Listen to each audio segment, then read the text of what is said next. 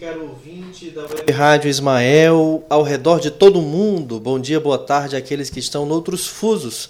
É com grande satisfação que nós estamos chegando nesse instante para uma live muito especial em razão do surto pandêmico de coronavírus que está assolando todo o planeta e não é diferente no nosso Brasil.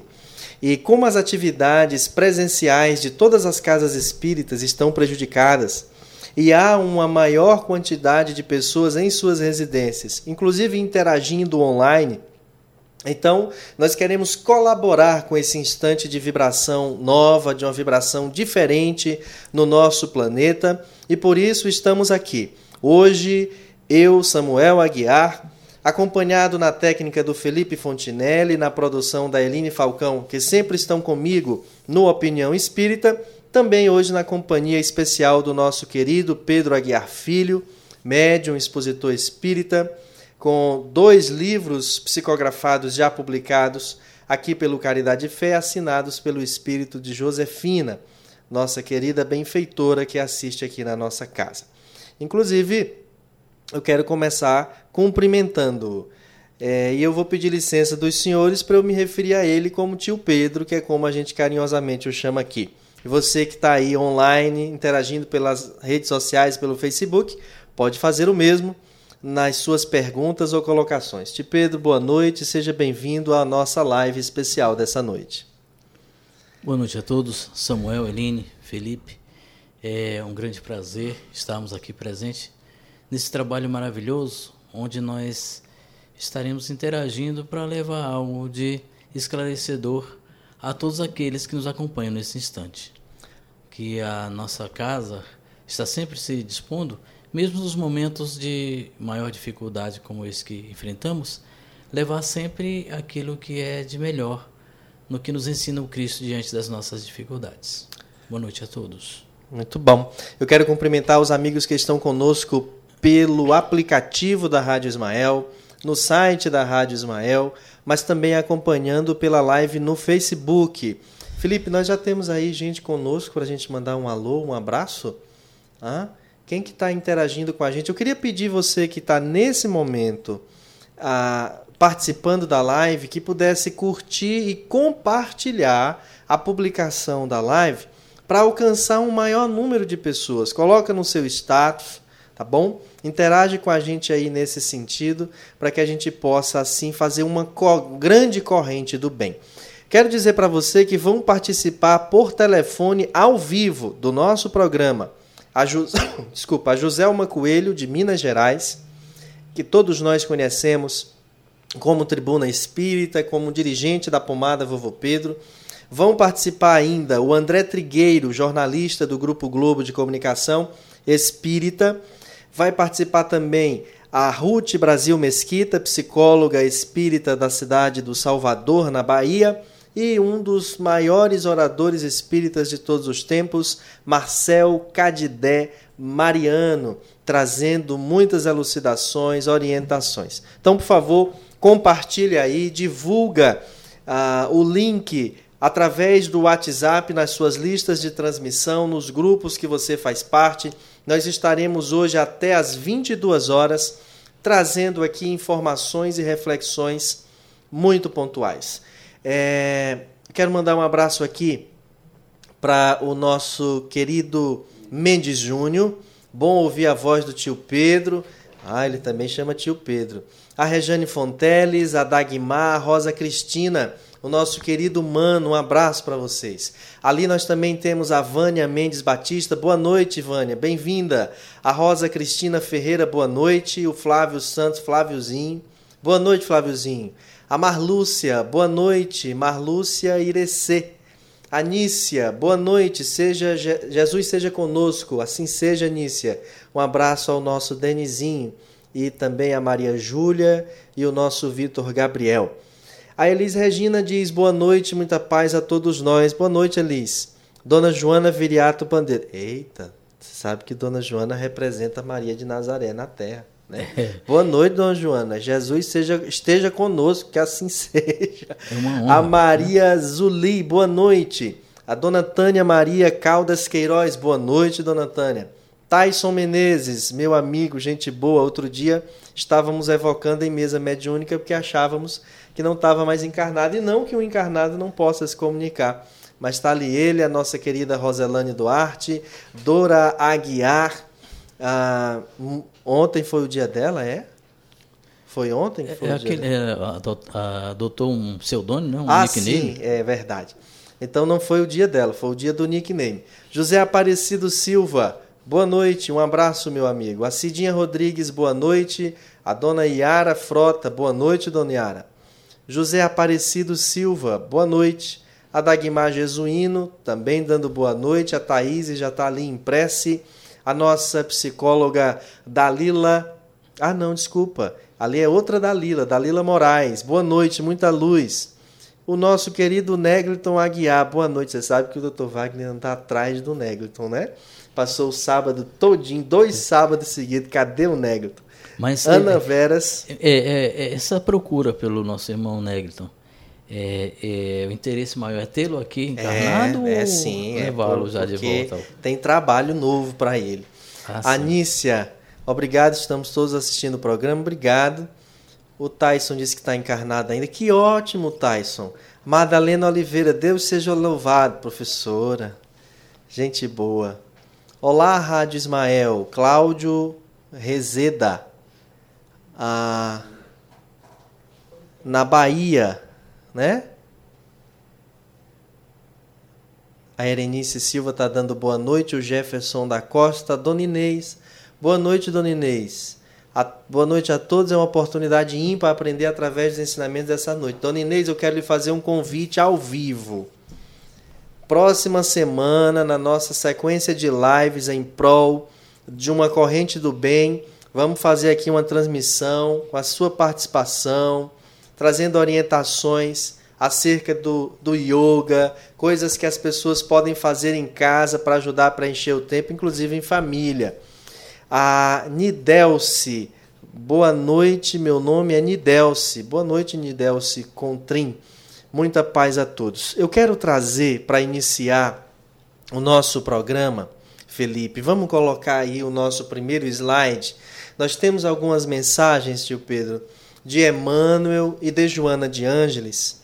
E lá no livro Consolador, nós temos a questão de número 125, onde perguntaram isso aqui para o Emmanuel reconhecendo que os nossos amigos do plano espiritual estão sempre ao nosso lado em todos os trabalhos e dificuldades a fim de nos inspirar, quais os maiores obstáculos que a sua bondade encontra em nós, para que recebamos os seus socorros indiretos, afetuosos e eficientes.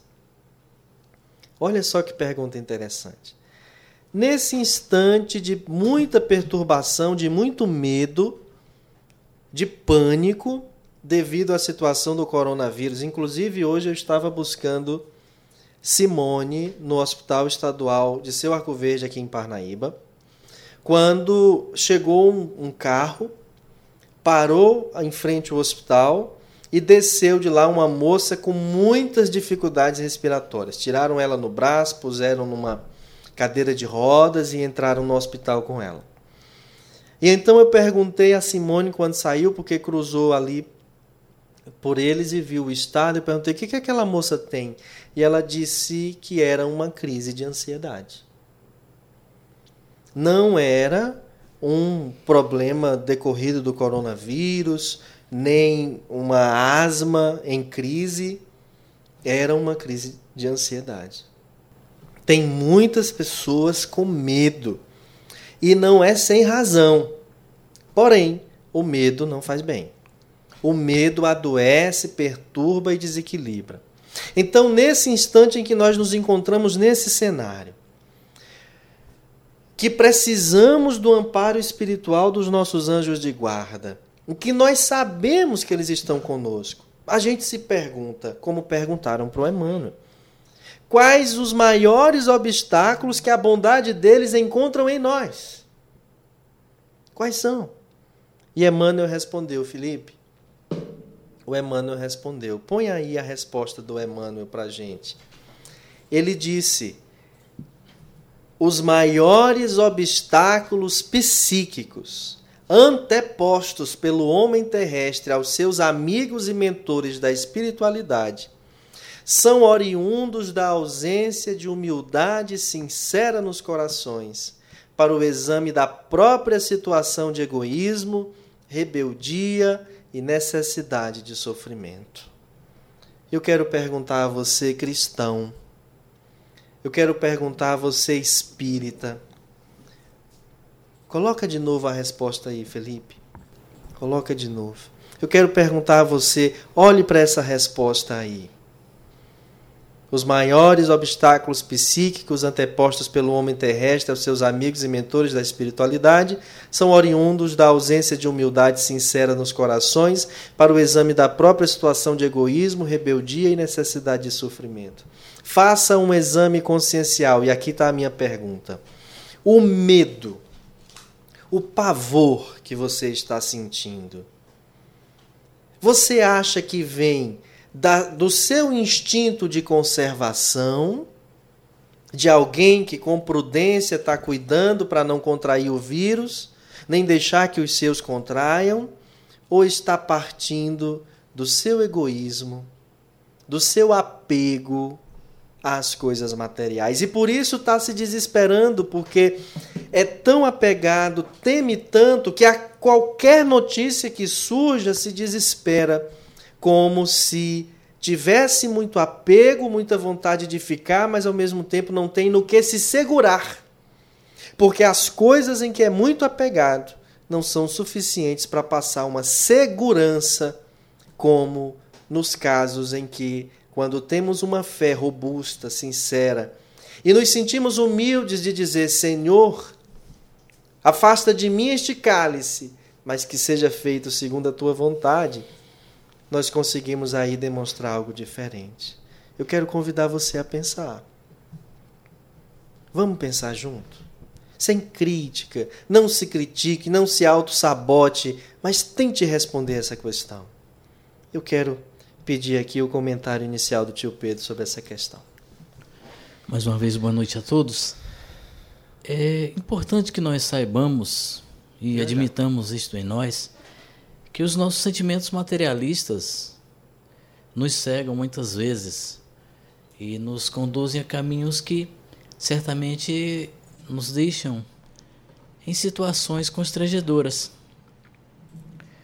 A partir daí, nós começamos a tomar conclusões precipitadas, é, surge aquela referência de que estamos sendo castigados, mas na verdade o que nos falta mesmo é a condição do aprendizado maior e a prática da humildade, da harmonia interior, aquelas buscas constantes por reformas íntimas que nos levarão certamente à compreensão dessas dificuldades. Nós sabemos que, eh, segundo estudos, eh, esses vírus já não são de hoje que eles acometem a humanidade, as pessoas. Eh, como nos diz Kardec, na Revista Espírita de julho de 1867, é, houve uma terrível epidemia que devastou a ilha de Maurício, antiga ilha da França, né, Samuel, em outubro de 1868. Então, a partir daí, nós poderíamos já buscar por é, acréscimos de conhecimento para que, diante de uma situação como nós enfrentamos hoje, no nosso querido planeta Terra, nós já tivéssemos uma compreensão maior e desta forma conseguíssemos acatar de forma mais ampla, mais abrangente e consciente também o que nos pregam os espíritos, aqueles espíritos mentores que nos trazem, espíritos de luz, capazes de nos transformar em seres melhores. Hã? Então é assim que nós precisamos seguir sempre a nossa caminhada de aprendizados. Muito bom.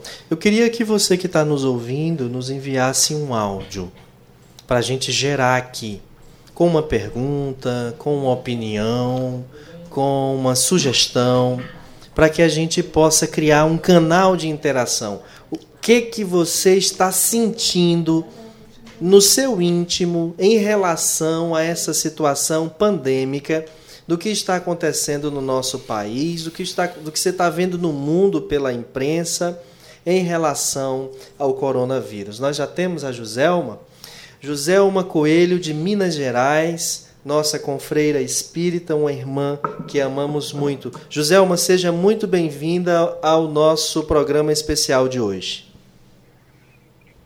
Um abraço, um abraço para você, Samuel, para Aline e para todos os nossos irmãos que estão sintonizados é, com vocês através da rádio. Que Deus nos abençoe. Joselma, é, nós acabamos de ler aqui uma fala do Emmanuel no livro Consolador, em que ele respondendo a uma indagação, ele diz que ah, os maiores obstáculos psíquicos antepostos pelo homem terrestre aos seus amigos e mentores da espiritualidade são oriundos da ausência de humildade sincera nos corações para o exame da própria situação de egoísmo, rebeldia e necessidade de sofrimento. E nós estamos num momento em que as pessoas estão um tanto apavoradas, angustiadas com essa situação da pandemia do coronavírus. Eu queria pedir assim o seu comentário acerca desse cenário e dessas palavras de Emmanuel, porque nós espíritas, por exemplo, os cristãos de um modo geral, sabemos que temos os anjos de guarda, os benfeitores a nos auxiliar, mas é como se nós atrapalhássemos de algum modo essa ajuda deles. É, é muito interessante é, a gente observar a movimentação da população nos momentos de crise. É, verdadeiramente, a humildade ela fica bem relegada a um plano inferior. Eu me lembro, é, e muitos devem se lembrar, quando houve uma mudança de moeda no Brasil, é, de cruzeiro para cruzado, cruzado novo, cruzado, aquela movimentação. O que nós vimos foi as pessoas correrem para os supermercados, para as lojas, e eu não me esqueço algo que me causou muito impacto. Uma pessoa que comprou duas geladeiras. Mas por que, que você comprou duas geladeiras? Não vou aproveitar o preço, eu não sei como é que vai ficar lá na frente, e minha filha vai casar, a geladeira dela já fica comprada. É, o que eu estou vendo nessa aflição é, é, surge uma competição interna, inicialmente, na busca de, de posse, posse e posse. E muitas vezes nós não enxergamos o momento de silenciar a nossa alma e de tentar entender a mensagem que vem de Deus. Ainda há pouco a gente via no jornal é, as pessoas correndo para comprar um, comprar um remédio que é para outros tipos de doença que não podem ficar sem o uso do tal remédio. Mas alguém colocou que aquele remédio é bom para o vírus. E aí todo mundo correndo, mas você está doente, fulano? Não, mas se eu ficar, eu já estou com remédio. Então, as pessoas estão muito ansiosas e nessa ansiedade lhes falta fé, lhes falta, como disse o Espírito Emmanuel, a humildade de reconhecer que acima de tudo Deus está presente e que nada acontece sem a permissão de Deus e que tudo que nos acontece tem um motivo, tem uma razão de ser.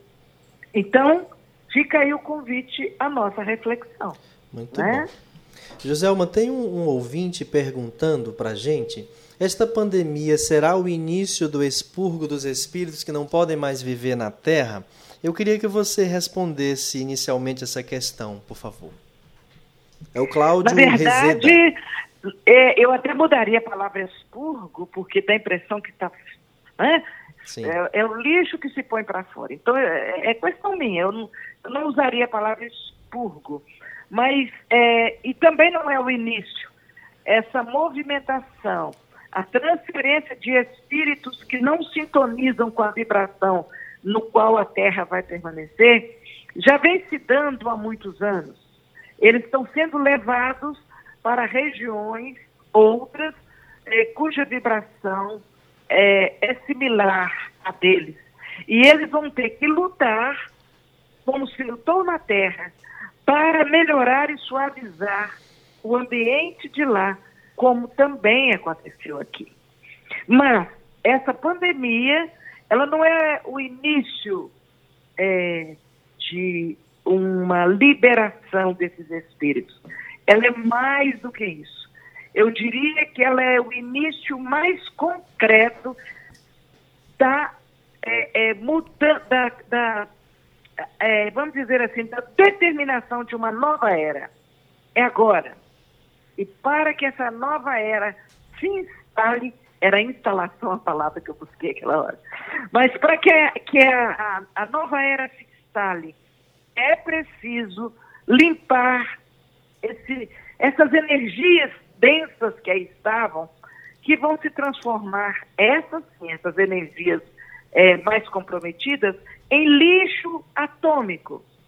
E a partir daí, esse lixo atômico será transformado, como nós usamos muitas vezes as sobras para adubo na nossa terra, na nossa plantação. É.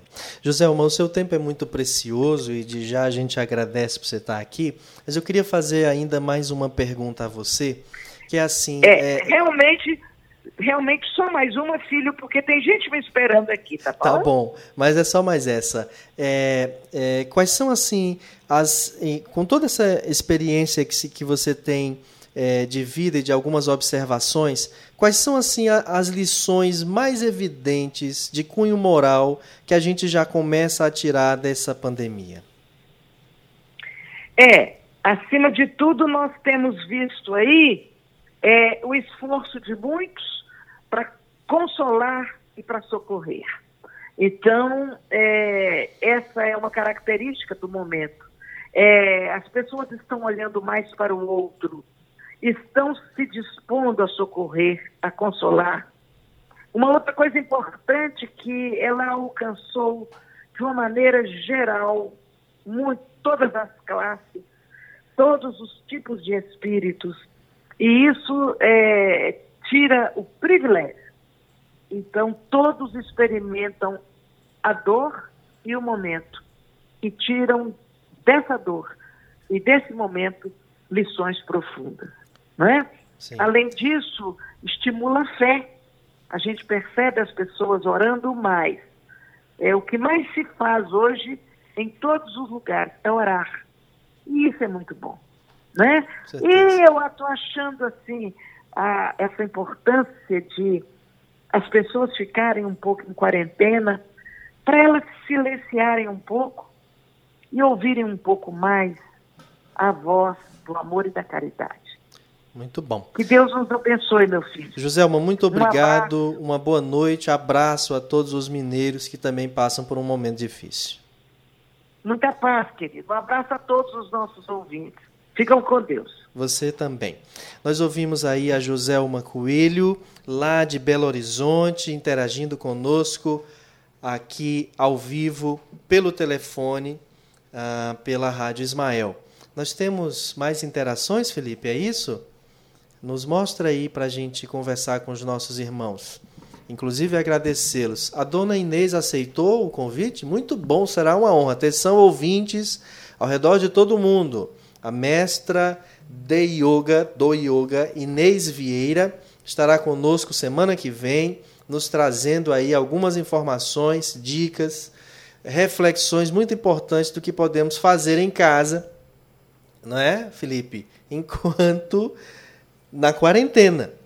Ah, o Gádio Medeiros, boa noite, que Jesus Cristo nos abençoe hoje, amanhã e sempre. São os votos aqui de Rio Verde, Goiás. Conheceu Rio Verde, Pedro? Sim, estive trabalhando por lá e também bem próximo, na antiga fábrica da Parmalat, nós estivemos contribuindo para as coisas andarem lá. Muito bom. Abraço a todos de Rio Verde. A Ana Veras, estou precisando demais dos ensinamentos e orientações espíritas. Boa noite. Pedro, você tem alguma mensagem aí para ler para a gente no, no, agora? Samuel, hoje mais cedo, a nossa benfeitora Josefina nos deixou uma mensagem. Eu gostaria de passar agora aos nossos queridos ouvintes, né? E para que fixe mais a ideia de que todos nós precisamos estar atentos. E a mensagem que ela nos deixou segue dessa forma: Meus filhos, meus irmãos, diante do silêncio preocupante que aos poucos se instala sobre o nosso planeta, nosso Criador, através do Cristo, nos traz o chamamento de atenção aos procederes a serem cumpridos. Não ignoremos as responsabilidades materiais a serem seguidas. É chegado o momento de darmos o testemunho da nossa fé em Jesus Cristo. Portanto, ouçamos o que nos diz nossa consciência diante da prova que todos estão sendo postos. Não ouvidemos de que não, do que nos disse o Mestre. O mal ainda se faz necessário. Contudo, devemos ter piedade para com quem o propaga. Responsabilizemos-nos, neste momento de tanta dor e angústia, pelas nossas palavras e atitudes, para que o mal não encontre nós os subsídios para o seu engrandecimento. Muita paz e fé a todos. A nossa irmã Josefina nos presenteou mais uma vez com uma mensagem como esta. E aproveitando aqui o espaço, e também o que nos disse nossa irmã Joselma, nós vemos que André Luiz, na obra Conduta Espírita, ele ressaltou o seguinte: aproveitar a moléstia como período de lições, sobretudo como tempo de aplicação dos valores alusivos à convicção religiosa. A enfermidade pode ser considerada por termômetro da fé. E Mateus, traduzindo para nós palavras de Jesus, nos disse: Vinde a mim todos os que estáis cansados e oprimidos, e eu vos aliviarei. Então, meus irmãos, é o momento de nos unirmos realmente, é, auxiliando uns aos outros, respeitando a condição de cada um e não nos tornarmos até irresponsáveis por não querermos seguir aquilo que nos diz a medicina material. Na condição de espíritas que somos, precisamos compreender os dois lados. O espírito precisa ser tratado, mas a matéria que o veste também precisa estar a postos, porque com uma roupa rasgada, estragada, fica mais fácil de nós trafegarmos a nossa estrada. Não é, Samuel? Por aí. Que beleza a imagem, a mensagem da nossa irmã Josefina. Para quem está nos ouvindo e não, nunca ouviu falar, Josefina é, é o nome, certamente deve ser o pseudônimo, mas é o nome com que sempre assinou mensagens, uma das mentoras espirituais da nossa casa, o Caridade e Fé, e o médium que ela utiliza para a apresentação dessas mensagens é justamente o nosso tio Pedro. Felipe, vamos trazer uma mensagem da Joana de Ângeles, extraído da obra Amor, Imbatível Amor. O que, que ela nos diz? O sofrimento, portanto, seja ele qual for, demonstra a transitoriedade de tudo e a respectiva fragilidade de todos os seres e de todas as coisas que os cercam, alterando as expressões existenciais, aprimorando-as e ampliando-lhes as resistências, os valores que se consolidam. Muito atual esse pensamento, sempre. né? É sempre muito atual. Na né? sua primeira faceta, demonstra que tudo passa, inclusive a sua presença dominante que cede lugar a outras expressões emocionais, nada perdurando indefinidamente. Na outra vertente, a aquisição da resistência somente é possível mediante o choque, a experiência pela ação. Muito legal isso, né? Belíssimo. Belíssima Veja só, traga, faça o seguinte exercício. A mensagem continua aí postada para você. Faça o seguinte exercício contextualize essa mensagem de Joana. É para cá? É para cá. Contextualize aqui, ó. É assim, Felipe? Contextualize essa mensagem de Joana com o que está acontecendo agora no Brasil e no mundo acerca do coronavírus. O sofrimento, portanto, seja ele qual for, demonstra a transitoriedade de tudo e a respectiva fragilidade de todos os seres e de todas as coisas que os cercam. Coronavírus mata somente pobre? Coronavírus, só quem pega são as classes mais baixas? Não. Certamente não. Tem gente com alto poder aquisitivo morrendo. O, os casos que morreram no Brasil, em São Paulo, todos foram no hospital particular. Quem tem dinheiro para pagar o hospital particular? O pobre? Bem pouco provável. Não foi. Então é uma doença que mostra a transitoriedade de tudo, Felipe. Mesmo nós quatro aqui nessa sala. O Felipe é o mais rico de nós todos. Certamente. Tem dinheiro aqui, nas Ilhas Caimã e tal. Aplicações, investimentos. Se ele contrair o coronavírus e não for tratado, não conseguir resistir ao tratamento, ele vai morrer com todo esse dinheiro que ele tem. Da mesma que vai forma... ficar tudo para Ivana ou para Raquel, Felipe? Vão dividir as duas, ele está dizendo. Você que está assistindo pode mandar o número da sua conta para o Felipe adicionar Mas no é testamento. É importante que você elabore logo o testamento para que não Não que a gente queira que você pegue, viu, Felipe? Deus defenda. Morra de outra coisa. Porque morrer vai de qualquer modo, né? Sem dúvida. Mas veja só, meus irmãos, a transitoriedade de tudo e a respectiva fragilidade de todos os seres alterando as expressões existenciais, ampliando-lhes as resistências, os valores que se consolidam. Ou seja, ontem, meu querido amigo, professor, um dos melhores fisioterapeutas que nós conhecemos na nossa região, querido Mendes Júnior, perguntava: Samuel, nós vamos aprender? Será que depois de tudo isso nós vamos ter aprendido a lição? Eu acho que vamos ter aprendido muita coisa, viu, Mendes Júnior? Não vamos ter aprendido tudo porque faz parte do nosso atraso. Aí virão outras lições para nos ensinar. Virão outras provações, outras observações. A parte mais penosa nos ensina algumas coisas. Depois vem as consequências positivas disto, que nos ensinam outras coisas. Então, de algum modo, Felipe, nós vamos estar aprendendo muito com o que está acontecendo hoje aqui. Nós vamos, inclusive, poder lembrar que a gente olhou direito para o rosto do nosso filho. A gente olhou e viu que aquele filho adolescente já está com pelos nas axilas. Já está nascendo uma barbichinha. A voz dele está né? como que um, um, um rádio velho esculhambado, hora fica grossa, hora fica. É uma sanfona é, desafinada. É, de assim, ei pai, me dê um pão, né? Aquela coisa assim. Vai olhar mais a esposa, a mãe, o marido, o cachorro em casa. Vai, vai observar que o closet está cheio, que o armário está superlotado vai observar que as coisas podem ser rearrumadas, vai ter tempo para si. Então tudo é lição, viu?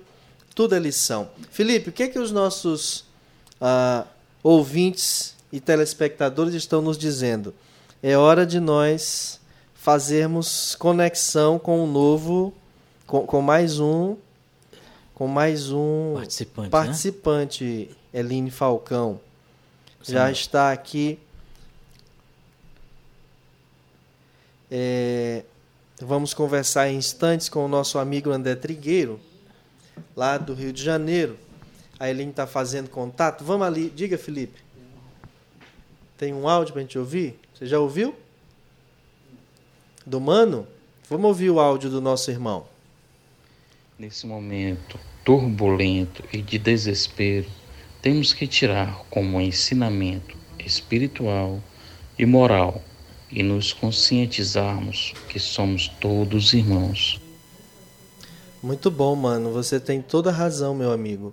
É um instante mesmo de é, convivência fraterna, né? E nós precisamos apostar nisso. E aqui relembrar a fala de Joana quando nos disse: na, a, o sofrimento, portanto, seja ele qual for, demonstra a transitoriedade de tudo e a respectiva fragilidade de todos os seres e de todas as coisas que os cercam, alterando as expressões existenciais, aprimorando-as e ampliando-lhes as resistências, os valores que se consolidam. Nós já temos o André. Ah, nós estamos recebendo agora por telefone a presença de um amigo espírita muito querido de todos os brasileiros e um jornalista que nós acompanhamos diariamente, que é o nosso irmão André Trigueiro. André, seja muito bem-vindo à nossa live especial dessa noite. Muito boa noite, é um prazer estar falando com vocês ao vivo aqui do Rio de Janeiro. André, é, inicialmente perguntar a, a, você que até pelo aspecto profissional está aí acompanhando muitas informações que chegam às vezes primeiro para vocês, até pela natureza da, da, da investigação jornalística. E eu queria saber de você, meu amigo, o cenário que nós temos hoje e que se avizinha em relação a coronavírus no Brasil é de fato preocupante? É muito preocupante. As autoridades de saúde é, devidamente instruídas por virologistas, infectologistas, epidemiologistas e prestando atenção na ocorrência da doença causada pelo novo coronavírus, o COVID-19, na China, especialmente hoje na Itália e em vários outros países da Europa e Estados Unidos, estamos aprendendo a dinâmica do vírus. Ele ainda haverá de se multiplicar rapidamente naquilo que os técnicos chamam de circulação comunitária. Não é mais um problema o vírus que vem do exterior. O vírus que circula entre nós é o inimigo público número um da nossa saúde. E ele vai se multiplicar e rápido. E quanto maior o confinamento, a quarentena, a restrição de circulação de pessoas, menos impactante será essa experiência. É muito importante que as pessoas tenham informação para saber por que evita-se a concentração de pessoas, por que, que foram suspensos em vários lugares do Brasil eventos esportivos, culturais, abertura de shopping center, de comércio, de lojas, é, como é que a gente está vivendo um estado de exceção que é muito duro, traz muitos problemas, muita, muito sofrimento, mas é inevitável que seja assim, porque onde não aconteceu isso, a situação ficou fora de controle. Agora, André, uma coisa nos chama a atenção é que parece que não só nos perturba o medo da doença e até o fato de levar à morte, mas nos perturba muito também nós não sabermos o que fazer estando em casa, estando confinados. É, nos perturba essa alteração da rotina que foi assim muito rápida, de uma hora para outra, ainda que viéssemos ali acompanhando e algumas medidas tivessem sido tomadas lentamente, mas tudo se deu de uma forma muito drástica. E agora as pessoas estão algo inquietas. E você que está sempre interagindo nas redes sociais há de convir que está havendo assim uma comoção e um apelo, especialmente na internet, de pessoas criando programações como essa nossa aqui, justamente para dar apoio àqueles que estão em casa se sentindo presos e, e, e sem nenhum consolo para saber o que faz, o que pensa, que decisão toma. É, são várias questões aí. Em primeiro lugar, o benefício de estarmos no século XXI, usando ferramentas tecnológicas que nos conectam com o mundo. Uh, existem várias opções, é um cardápio vasto é, na internet, aplicativos, redes sociais, que permitem que nós consigamos ocupar o tempo, se desejarmos, de forma produtiva, se quisermos acompanhar shows ao vivo de artistas que compartilham seus talentos uh, por essas redes sociais, contadores de histórias que estão disponibilizando o seu trabalho gratuitamente para crianças se entreterem com isso. Nós temos cursos gratuitos, mas centenas de cursos, inclusive de idiomas, que estão sendo oferecidos mais pessoas, como você falou, em mais rádios, abrindo caminho para interlocução à distância. Eu mesmo amanhã vou começar às nove da manhã, todos os dias, na minha conta no Instagram, uma conversa ao vivo com as pessoas. A gente está procurando uh, reduzir é, o desconforto de não podermos ter interação social. E qual a sua ah, conta no Instagram, André? Já estão perguntando. Rapaz, você sabe que eu vou abrir aqui o iPad, que se eu abrir o, o smartphone, eu perco o contato com você. Peraí, é. Abrir meu Instagram. Qual é a minha conta? Vamos lá. É André Underline Trigueiro. Ótimo. Então vamos lá. Sim. É, nós temos várias opções, a gente precisa também descobrir, e isso é algo que é muito fascinante, a, o aprendizado positivo do novo coronavírus. Quer dizer, a gente está aprendendo a desacelerar, a gente está aprendendo a reconhecer a importância do contato com a família, com a mulher, com o marido, com os filhos a gente está sendo desafiado a reinventar a rotina, não ser refém, não ser escravo de uma rotina rígida. Nós temos toda a competência, toda a capacidade para descobrir como fazer exercício dentro de casa, como trabalhar dentro de casa, como estudar dentro de casa, como conversar presencialmente com quem divide conosco o mesmo teto, é, estudar a doutrina espírita, aprofundar nossa espiritualidade na corrente de fé que seja.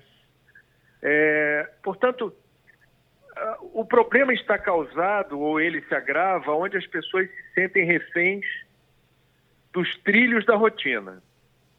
Agora a gente descobre um novo mundo fora da rotina uh, fora da rotina a salvação. Então a gente precisa ter a humildade de reconhecer que nós, precipitadamente, é, nós, nós negligenciamos, nós sabotamos possibilidades que estão colocadas no dia a dia. Eu não estou dizendo que a restrição de circulação de pessoas, a quarentena, o confinamento não tragam muito desconforto. Agora, eu estou dizendo que é perfeitamente possível atenuar esse desconforto e descobrir prazer aonde a gente sequer imaginava que houvesse. É verdade. André, uma última pergunta. Sabemos do seu tempo, é, mas a gente quer aproveitar dessa sabença é, veja Mas só. eu estou com tempo. Você fica à vontade aí, a gente vai conversando. Ah, então ótimo. André, então eu quero perguntar assim para você. É, o, os cristãos, os espíritas, nesse instante de é, abalo da fé, porque tem aqueles que estão com seu familiar adoecido no hospital aguardando o resultado de exame. É, temos aqueles que estão assim, não só eles são espíritas, mas têm é, é, diagnósticos de problemas psicológicos como a síndrome do pânico. Então, nesse instante assim, qual é a mensagem que você, como também espírita, traz para que os cristãos e os espíritas, de um modo especial, se atentem nesses instantes de profunda perturbação que também é espiritual? Meus amigos, com ou sem novo coronavírus, a dor e o sofrimento são companheiros de longa data da nossa jornada terrena. Estar com um familiar no hospital, neste ou em qualquer momento, é algo que nos perturba e é algo que testa a nossa fé. Ah, estarmos agora experimentando o confinamento a quarentena não é propriamente é algo uh, que a gente vai dizer que uh, supera em desgaste, supera em desgosto, supera em desconforto várias e várias outras experiências que nós já tivemos a oportunidade de registrar em nossas vidas. Então, a vida é uma sucessão de episódios, é uma sucessão de experiências, uh, favoráveis ou não, positivas ou negativas, que testam a nossa resiliência. A dor e o sofrimento para o espírita e para o cristão, quando ocorrem, são convites à evolução. Nós estamos aqui numa jornada terrena em mais uma encarnação, cujo objetivo principal é evoluir. A dor e sofrimento trazem preciosos elementos que testam, desafiam a nossa fé, a nossa capacidade de superação, a nossa capacidade de compreender as leis que regem a vida e o universo, a coragem de perguntar quem somos nós, de onde viemos, para onde vamos, que Deus é esse que permite que eu sofra, que Deus é esse que permite que uma pessoa tão boa, minha mãezinha, meu paizinho, estejam nesse momento padecendo tantas dificuldades. Portanto, ainda estagiamos num nível evolutivo em que a dor e o sofrimento são necessários para descortinar novos horizontes existenciais. A matéria é passageira, ela é descartável e perecível. Nós somos imortais e nós precisamos é, relativizar é, a dor e o sofrimento, colocando a análise sobre essas experiências que nos são ruins no primeiro momento, dentro de outra perspectiva.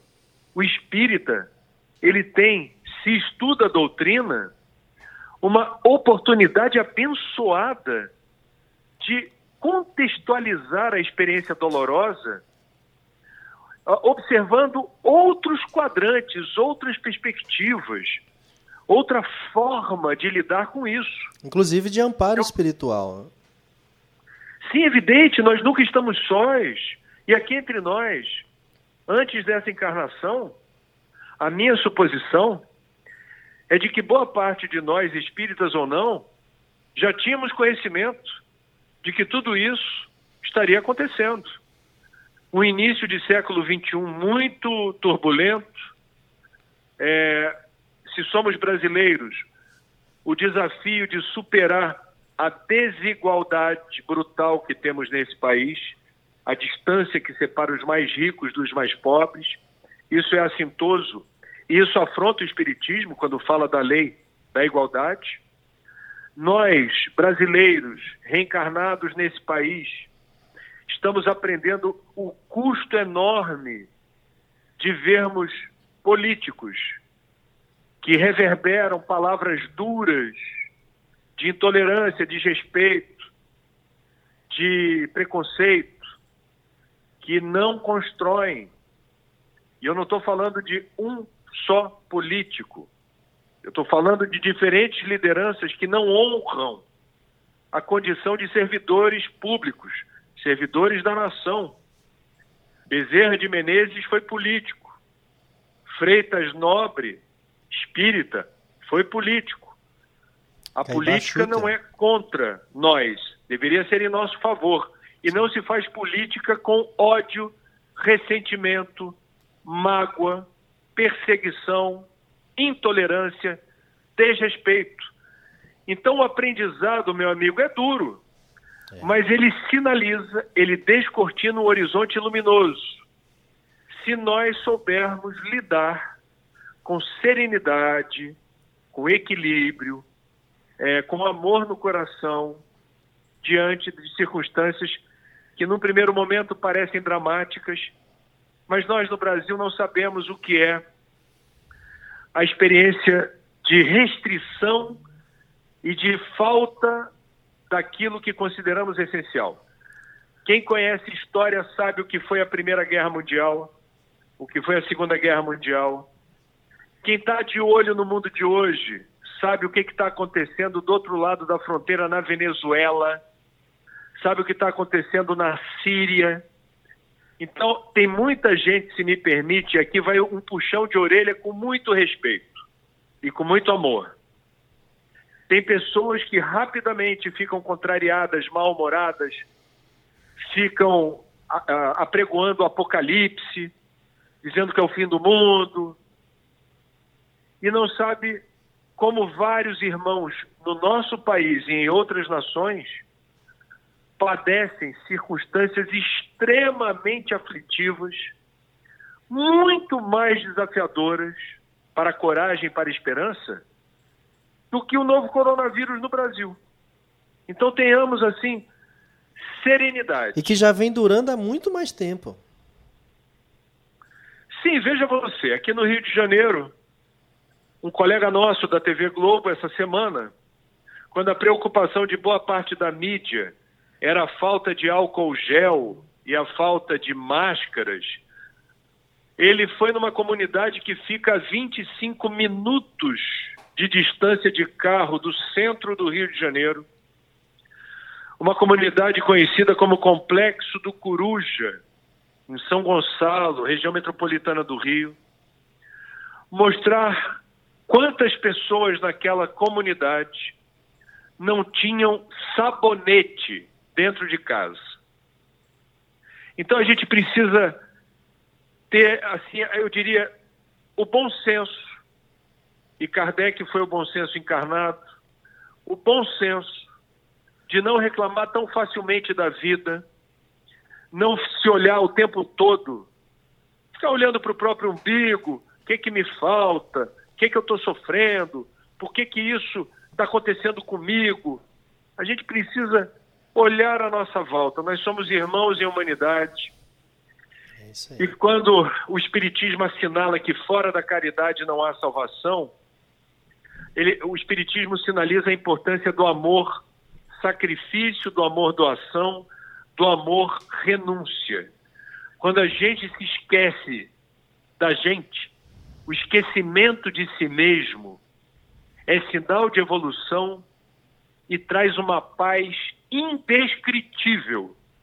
A gente devia ser muito cuidadoso na hora de reclamar da vida. A vida é uma bênção, a vida é um privilégio, e quem está encarnado está em evolução no lugar certo, na hora certa, sob as corretas circunstâncias e precisa reconhecer os preciosos elementos que estão colocados à nossa volta no palco da vida para a gente avançar. A gente está aqui para dar um passo à frente, nem estacionar e nem, digamos, desperdiçar tempo e energia com aquilo que não agrega valor à nossa existência. É verdade. André, uma a ouvinte Milena, lá da Bahia, está perguntando assim: Olá, como lidar com o pânico diante de residir com um grupo de pessoas que não levam a sério e não querem se cuidar com higienização e isolamento? Eu me cuidando, mas exposta a eles. Bom, o livre-arbítrio é soberano. A gente faz o que pode. É, alguns lugares do Brasil já estão aprovando leis muito duras e severas, autorizando a polícia ou a guarda municipal a impedir à força aglomerações no interesse coletivo. Agora, o livre-arbítrio soberano é o que a gente aprende no Espiritismo. A gente faz o que pode. A gente faz o que pode para educar os filhos, a gente pode, faz o que pode para ajudar e auxiliar os pais, para ajudar os amigos, a gente faz o que pode, mas a gente não pode interferir no livre-arbítrio do outro. A gente não pode amarrar o outro, a gente não pode prender, a gente não pode algemar. Isso é crime. É não é cristão. Então, eu digo à minha confrade da Bahia que ela, em sendo uma situação aflitiva, de não conseguir demover uma pessoa próxima, parente ou amigo, do risco que corre, menosprezando a ciência, menosprezando o conhecimento de quem se debruçou por décadas na avaliação do que é um vírus mutante, da velocidade de contágio, da maneira como ele debilita e pode causar óbito, das intercorrências graves do novo coronavírus, com quem tenha diabetes, hipertensão, púrpura, entre outros problemas que, que determinam a comorbidade, é, pessoas com síndrome de Down, entre outras, São várias Lupus questões mesmo e várias outras questões. que merecem atenção.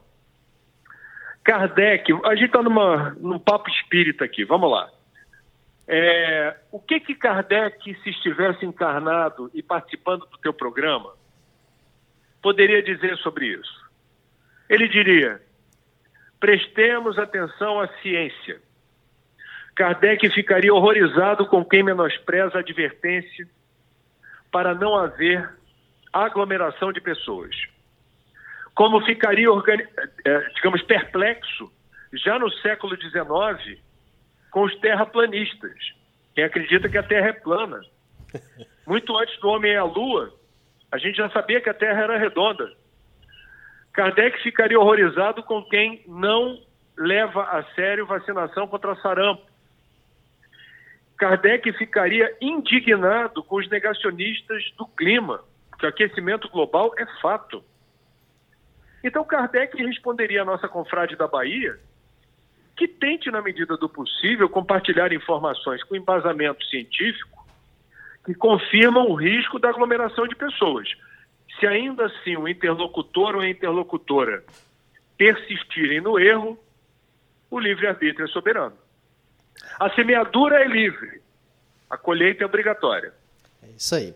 André, tem várias manifestações aqui na página do Facebook da rádio. Uma, uh, inclusive, muito interessante. É o Antônio Cacau Júnior. Ele está pedindo para a gente combinar com você uma ocasião em que você possa ministrar uma palestra ao vivo aqui pela rádio, ainda que por telefone. Né? Fica aí o convite para você. A Jussara, Podemos combinar oportunamente. Claro, a Jussara do Distrito Federal, o André sempre muito coerente e realista. A, o, baixa ali, Felipe, para mim, por favor. A Yara Frota disse que você é maravilhoso, ainda bem que você já não se envaidece mais com isso. Ah, o Mendes Júnior, ciência e espiritualidade andam abraçados. André Trigueiro nos fala disso com perfeição. André, a gente quer te agradecer a atenção mais uma vez com os teus irmãos menores aqui do Piauí. Um grande abraço, já estive em Teresina, tenho amigos piauienses, você é um deles.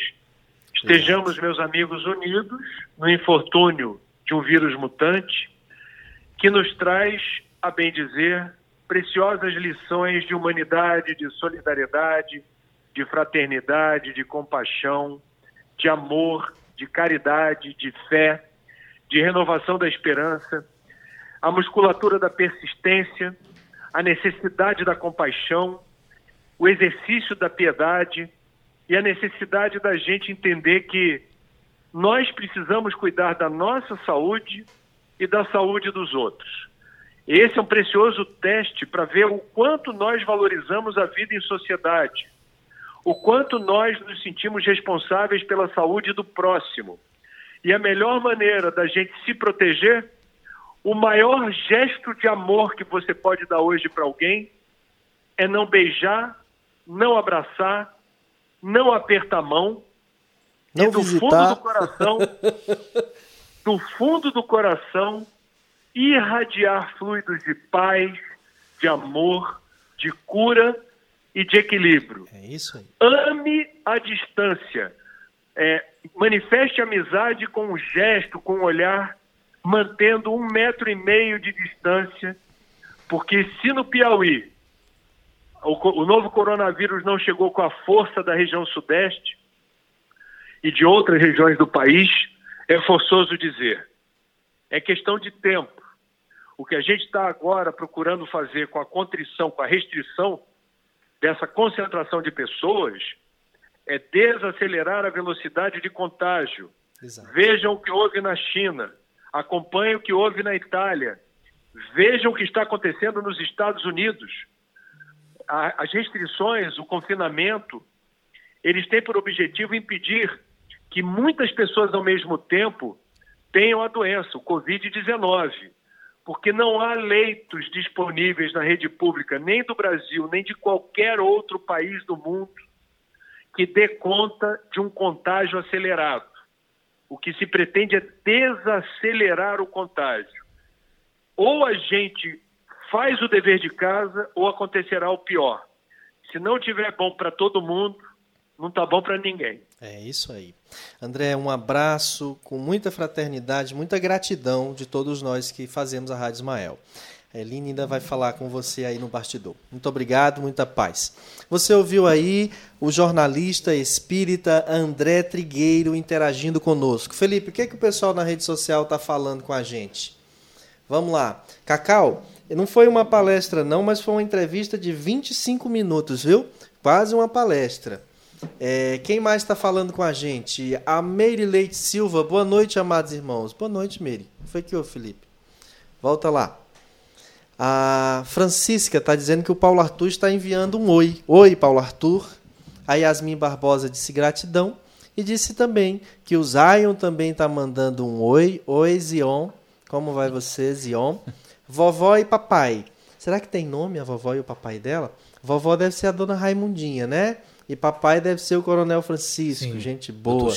Um abraço, dona Raimundinha e seu Francisco. A Socorro Ângel é a dona Socorro. A mulher que fez o favor de trazer o cacau ao mundo.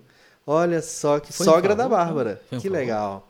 José Aparecido Silva. A Bárbara está ouvindo o programa? Abraços, amigos. Parabéns por essa live que nos fortalece nesse momento de quarentena. Muito, muito obrigado, José Aparecido, pela sua interação. A Eloina. E o momento dos, é o momento dos irmãos passar essa mensagem para amenizar o sofrimento psicológico diante daqueles irmãos que, na sua dificuldade de entendimento, espalham imagens de pessoas agonizando em hospitais e isso vem causando pânico. É, o Mendes Júnior nos diz o que falar do medo. Medo é estar enterrado vivo, medo do tempo, usado sem aprendizado. Medo é sentir o materialismo no corpo e na mente. É, esse Mendes Júnior é um filósofo, não é? Não? É, realmente. É um poeta. Realmente. Um abraço, Mendes. A Bia Lima, boa noite a todos. É, a Ivana Fontinelli, hoje são duas horas de programa. Já é teste para as quintas do Opinião Espírita. Olha tá se desobsediando com opinião que ela não deixa passar de uma hora. A Jussara, nós já tínhamos lido, a Yasmin travou, tomara que você melhore, Yasmin. É, a, depois o Tiago disse que quem travou foi eu, não foi, Tiago, eu estou muito bem. Samuel. é a internet, gente, a internet fica assim. O Mendes Júnior copiou e gravou uma frase: fora da rotina, a salvação. Muito bem, Mendes Júnior. Depois ele deu nota 10, deve ser para o Pedro. A Yasmin é. disse que super concorda, devia ser com o André. A Rita Vale disse oi Lu para Luciana Souza, que nos deu boa noite. Tem alguém da Cobem aqui? Eu acho que tem, viu, Rita? Você e a Lu. O Cacau a gente leu, a Maria Zuli disse que tinha visto a reportagem que o André falou, do amigo jornalista dela que foi lá na comunidade, né? Ali da região do São Gonçalo. O ah, que mais? A Nícia está me chamando de perfeito. Por favor, Nícia, não diga isso. A quem mais? A Erenice também, por favor, não sou isso não. Ah, vale a pena uma palestra com o André Trigueiro, disse Dona Jurana Viriato Bandeira. Você tinha que ter lido ainda com o André em, por telefone, para ele saber que é, Dona Joana é autorizada por Maria. A Elisângela Albuquerque disse muito bom. A Helena Araújo Gomes Disse excelente. Dona Maria da Graça Santana da Rocha, excelentes General. orientações. José e André, que venham os outros, estamos atentos. Já estamos aqui nos preparando, Dona Graça, porque vem aí ninguém menos que Ruth Brasil Mesquita. Dona Graça, a vovó está mandando um beijo, está atenta aqui. Eu também mando um beijo para a senhora, Dona Graça, e um beijo para a Dona Raimundinha. Estamos aprendendo a usar a nossa força mental, conhecendo o nosso poder, vibrar Hã? Amor e perceber seus efeitos. Podemos muito se quisermos. Parabéns pelo trabalho, disse a Lia Lima. A Serafina Costa, boa noite. A Vera Lúcia Rosada. A Umuarama, o lugar de onde ela está falando. A Lia Lima, vibramos no amor. E a dona Tânia, senhor André, gratidão pela sua explanação clara, qual me leva a uma reflexão profunda de aprendizado dentro da espiritualidade. É... A Erenice disse: Minha irmã está na live. Olha. É. Samuel, eu gostaria aqui ainda de me direcionar à nossa irmã Milena, lá da Bahia, e seguindo o que o André nos falou, a respeito dessa forma de comportamento que ela nos disse aqui, na convivência com pessoas que não ainda não conseguem dar muita atenção. É importante que nós saibamos respeitar a condição de cada um, como o André nos falou a respeito do livre-arbítrio.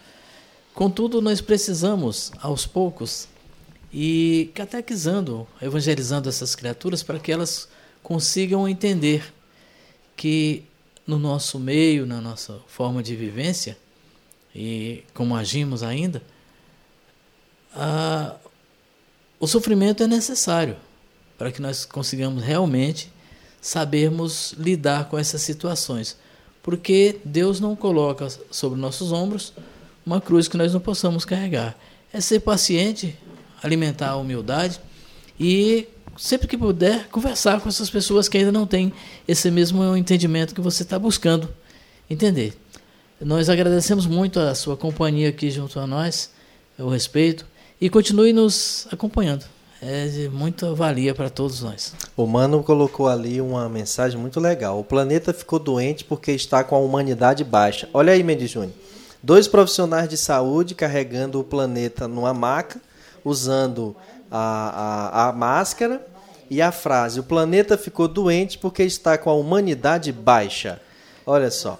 Lá nos comentários, a, o Tyson, nós queremos saber também se nosso amigo espiritual e benfeitor, Dr. Wagner, repassou uma mensagem para o momento atual.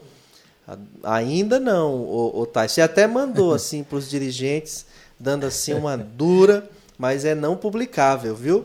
A Maria Zuli, meu mantra, lavar as mãos, evitar contato, isolamento social, isso é amor ao próximo. Nós já temos a Ruth, Nossa Senhora. A joia da coroa está entre nós. Ruth Brasil Mesquita, que satisfação falar com você ao vivo neste momento tão difícil, mas ao mesmo tempo tão especial em que estamos reunidos aqui, inúmeros corações via internet. A satisfação é minha, a satisfação bem maior falar com esse meu querido irmão que eu tanto admiro, toda a sua família e a família da Parnaíba, a família do Piauí, a família desse povo extraordinário. Estou aqui com muita gratidão e as ordens. Muito obrigado, Ruth. Eu queria começar perguntando a você, na condição de psicóloga e espírita, o que que nós podemos fazer nesse momento para administrar a calma e a paciência ante esse mundo de informações e perturbações que estão nos tirando do equilíbrio. É verdade. Eu tenho me lembrado, e até recebi também, ponto sufi.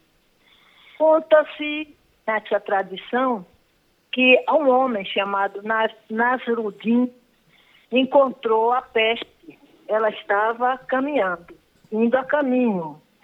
E ele perguntou: onde vais? Ela disse: eu vou a Bagdá matar 10 mil pessoas. E sumiu. Acontece que morreram 100 mil pessoas. Por coincidência, Nasruddin encontra de novo a peste. Disse: Olha, você mentiu para mim. Você disse que mataria 10 mil pessoas e matasse 100 mil. A prece disse: Eu não menti. Matei 10 mil, o resto morreu de medo. Então, queridos amigos, queridos ouvintes, é o momento da gente repensar sobre o significado e o significante do coronavírus na visão espírita. Não entendo, não é um castigo de Deus, não é uma punição, é um processo de se evitar. Nesses últimos dois anos, o mundo tem corrido o risco de uma terceira guerra mundial, cujos estragos a gente não tem proporção. E nesse momento que muitos dirigentes, líderes do mundo, cujos países vivem de armamento, de fabricar armas. E nessa, nesse processo econômico, como também muitos vivem de, de commodities, de, da bolsa de valores, etc., da economia, um mundo materialista que a gente coloca em primeiro lugar um dinheiro, os bens materiais, o prazer imediato, etc. E a gente não se dá conta que muitos dirigentes provocam guerra para vender armamento. E de vez em quando fazem uma provocação mundial mais difícil, com outras nações poderosas também, plenas de armamento. E a gente vem correndo o risco de uma terceira guerra mundial. Um outro aspecto, queridos ouvintes, é a separatividade. É a grande ilusão da separatividade. A gente se separa por facções, partidos políticos, ideologias, religiões.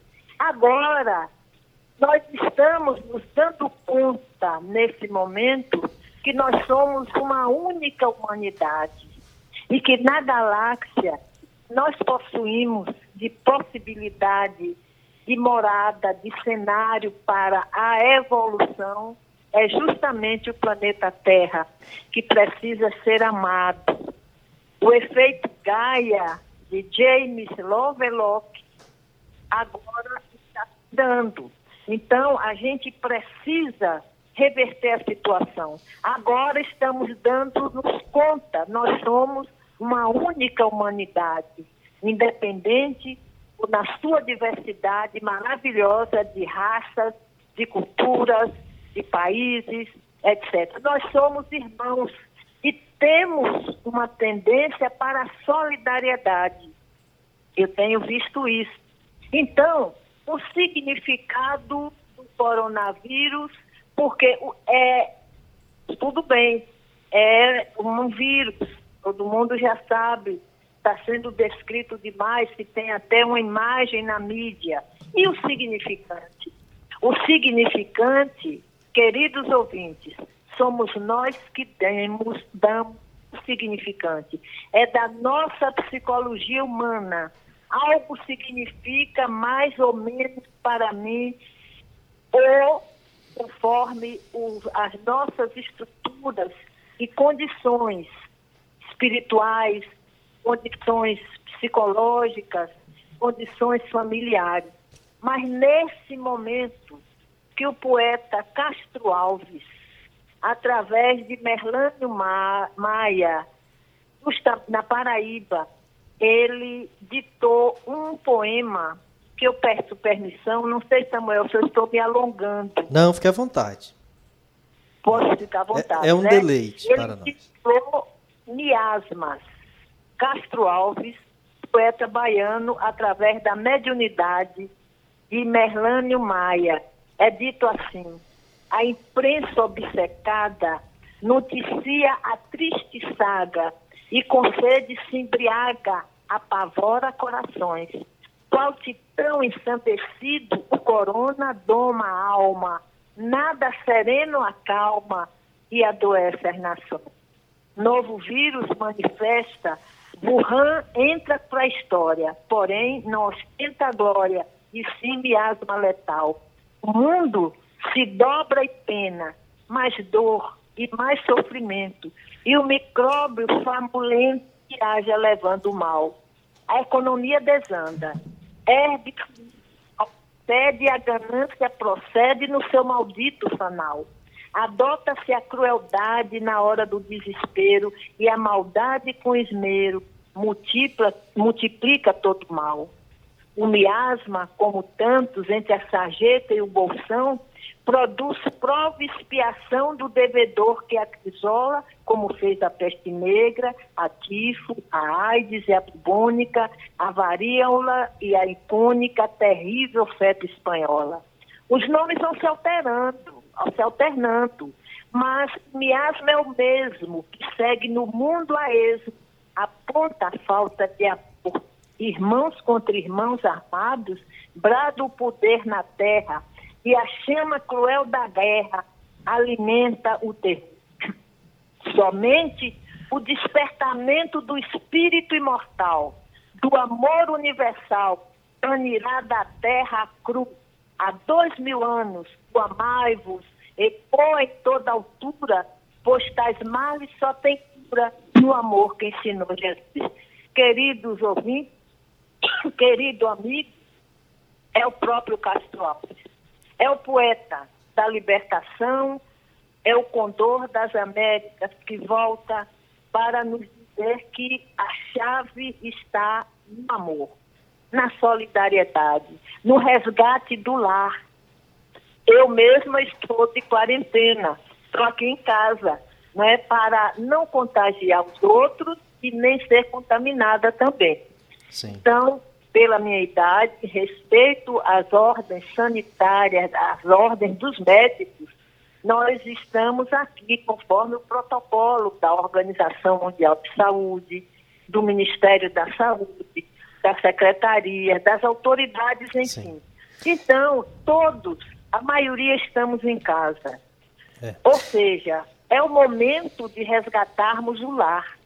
É o momento de resgatar-me o que o Inicote chamou de pai e mãe suficientemente bons. Aqueles que cuidam dos filhos, aqueles que olham os filhos, aqueles que contam história, aqueles que trazem o evangelho do Cristo para o coração infantil desde já. Então, eu, meus votos é que a gente se volte para o Criador e, e pensemos nisso. Sim. Queridos como nós somos relativos. Eu até direi para os queridos ouvintes, a única coisa absoluta é que tudo é relativo. O é. absoluto é Deus, é o Criador do universo. Muito e essa bom. nova consciência de uma única humanidade, de um mestre na terra, Jesus, o Cristo, aquele que é enviado para servir de guia e modelo para todos nós, este momento de mudança, dessa transição para a regeneração. E a regeneração está começando com uma nova consciência agora de solidariedade. Isso aí. Eleve e, o pensamento. E de altruísmo também, né? A fé, a fé, a confiança, trabalhem para que o sistema imunológico de cada um de nós se fortaleça e sejamos caridosos. A gente tem que pensar nas pessoas que vão passar fome, precisam de solidariedade, precisam que a gente transforme o nosso lar em outra coisa. Eu recebi uma mensagem hoje que dizia assim: em tempos de recolhimento em casa, faz da tua casa uma festa. Ouve música, canta, dança. Faz da tua casa um templo. Reza, ora, medita, pede, agradece. Faz da tua casa um restaurante. Cozinhe, come, prova, cria receitas, cultiva temperos, planta uma horta. Enfim, faz da tua casa um local criativo de amor. Foi uma professora do Colégio Santa Teresa de Jesus que postou essa mensagem nas redes sociais. Formidável. Então, Samuel, eu estou aqui às suas ordens. Se você tem alguma observação, alguma pergunta. É, Ruth, eu queria te, de, te ler aqui algumas manifestações de ouvintes pelo Facebook. É, sobe ali, Felipe, por favor. O Cacau, eu não sei se você lembra dele, o comprador de passagens. Ah, milagre, Deus, e como vou esquecer? Do Ruth, Banco do Brasil. Ele disse, Ruth, a gratidão. Futuro do Brasil, Ruth? Ruth, a gratidão é nossa. Seus esclarecimentos nos contagia de alegria e esperança.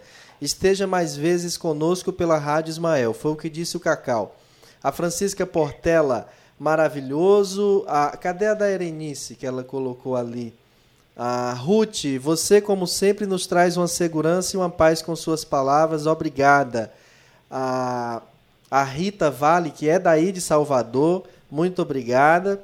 E o Mendes Júnior também, é, parabenizando pela sua fala. E aí eu queria aproveitar, é, Ruth, você que está tão pertinho, inclusive em elevação espiritual de Joana de Ângeles, ela diz uma coisa aqui no livro Em Busca da Verdade. O ser humano tem necessidade de constantes desafios que lhe facultam o desenvolvimento dos recursos não conhecidos, que despertam sob os estigmas do desconforto pessoal, das dores, das incertezas, das lutas propiciadoras de conquistas novas.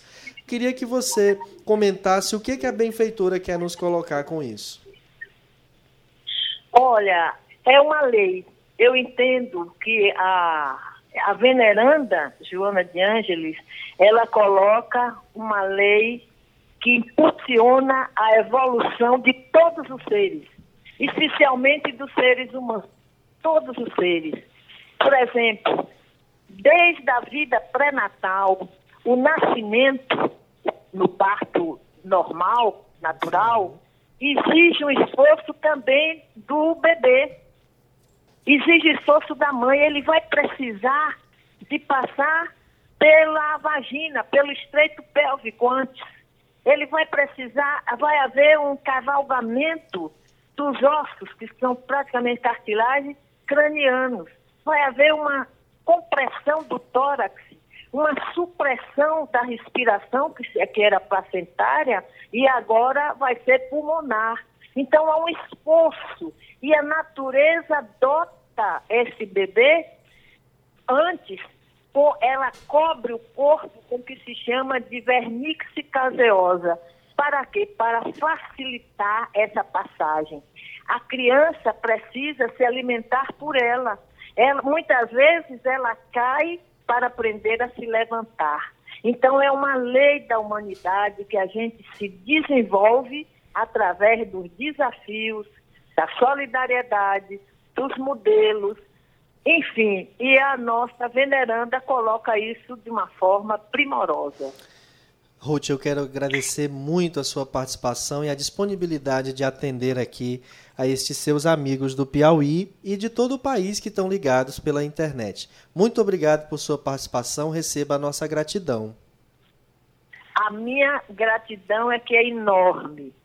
Eu desejo a esse povo valoroso do Piauí, esse vale da Parnaíba tão bonito, essa terra de Humberto de Campos, muita paz, muita coragem. Nós somos uma potência de paz Vamos em frente. Vamos sair bem melhores dessa situação. Uma, muita paz mais uma vez e a gratidão profunda. Obrigado, Ruth. A Eline ainda vai falar com você. Você ouviu aí ninguém menos que Ruth Brasil Mesquita, uma das mais conceituadas e respeitadas psicólogas espíritas do nosso país, do nosso Nordeste do Brasil. Eu queria dizer a você que aquela primeira poesia que ela recitou, do Castro Alves, o médium que psicografou é um amigo muito querido, que nós já tentamos trazer aqui a Parnaíba várias vezes, ainda não foi possível, que é o médium paraibano Merlânio Maia. É, doutora Janine, Ayrton Alves, Bárbara, Cacau e eu tivemos a honra de conhecê-lo em João Pessoa. Ele foi a, a mestre de cerimônias, fez apresentações artísticas, declamou de Pedro, ele é repentista também declamou poesias extraordinárias lá no Congresso Espírita Brasileiro, na edição Nordeste daquele ano. É esposo de Raquelzinha Maia, pessoa extraordinária com quem estou fazendo um curso de lideranças espíritas lá na FEB em Brasília. Felipe, vamos colocar o slide que eu li há pouco para Ruth, porque eu gostaria de frisar. Você já ouviu, é o próximo. Você já ouviu a, a explicação da Ruth mas não leu o slide, eu queria que você lesse. Tira uma foto aí com o seu celular, ou faz um print, não sei o que é possível fazer. Mas olha só que coisa interessante Joana nos traz em uma obra dos anos 1990. O ser humano tem necessidade de constantes desafios que lhe facultam o desenvolvimento dos recursos não conhecidos. Ou seja, que recursos não conhecidos nós temos? Às vezes a gente não sabe que tem toda essa fé, que tem todo esse altruísmo, que tem todo esse equilíbrio, que tem toda essa perseverança, Felipe. De repente a gente encontra força, sabe Deus onde, mas é dentro de nós mesmos. E também e a... as disponibilidades de aprendizado que são postas a nós. Certamente. Né? Gratuitamente por Deus. Por o amparo espiritual. Sim, certamente a todos os momentos nós temos esse amparo espiritual. E dando um, um complemento ao que você está dizendo, e o que também foi dito pela nossa irmã, é, nós temos aqui um, uma, uma passagem que diz assim, que nós que não há acaso nas coisas de Deus, né? E que nós devemos não nos assustar com a epidemia ou mesmo que nos assustemos, nós precisamos acreditar que devemos observar como ela nos, nos alcança, porque Deus, na sua perfeição e em sua misericórdia, Ele não nos coloca algo que nós não possamos vencer. Né? É, tudo acontece de acordo com as nossas construções e com o nosso grau de merecimento para com Deus. É seguirmos confiantes e sabemos que tudo passa, tudo acontece, como já dissemos, pelo nosso grau de merecimento, capacidade e necessidade também. Deus jamais nos despreza e sempre está nos colocando meios para vencermos as nossas iniquidades e progredirmos rumo a Ele um dia. É isso. Muito bom. É, muitas verdades aí colocadas pelo nosso companheiro. O que, que a turma está dizendo na internet? Vocês estão gostando do programa, gente? É, interage conosco, rep, é, replica, é, compartilha esse programa. Tem mais gente entrando na internet agora que ainda não viu que está sendo transmitido. Ajude a divulgar para que mais pessoas interajam com a gente.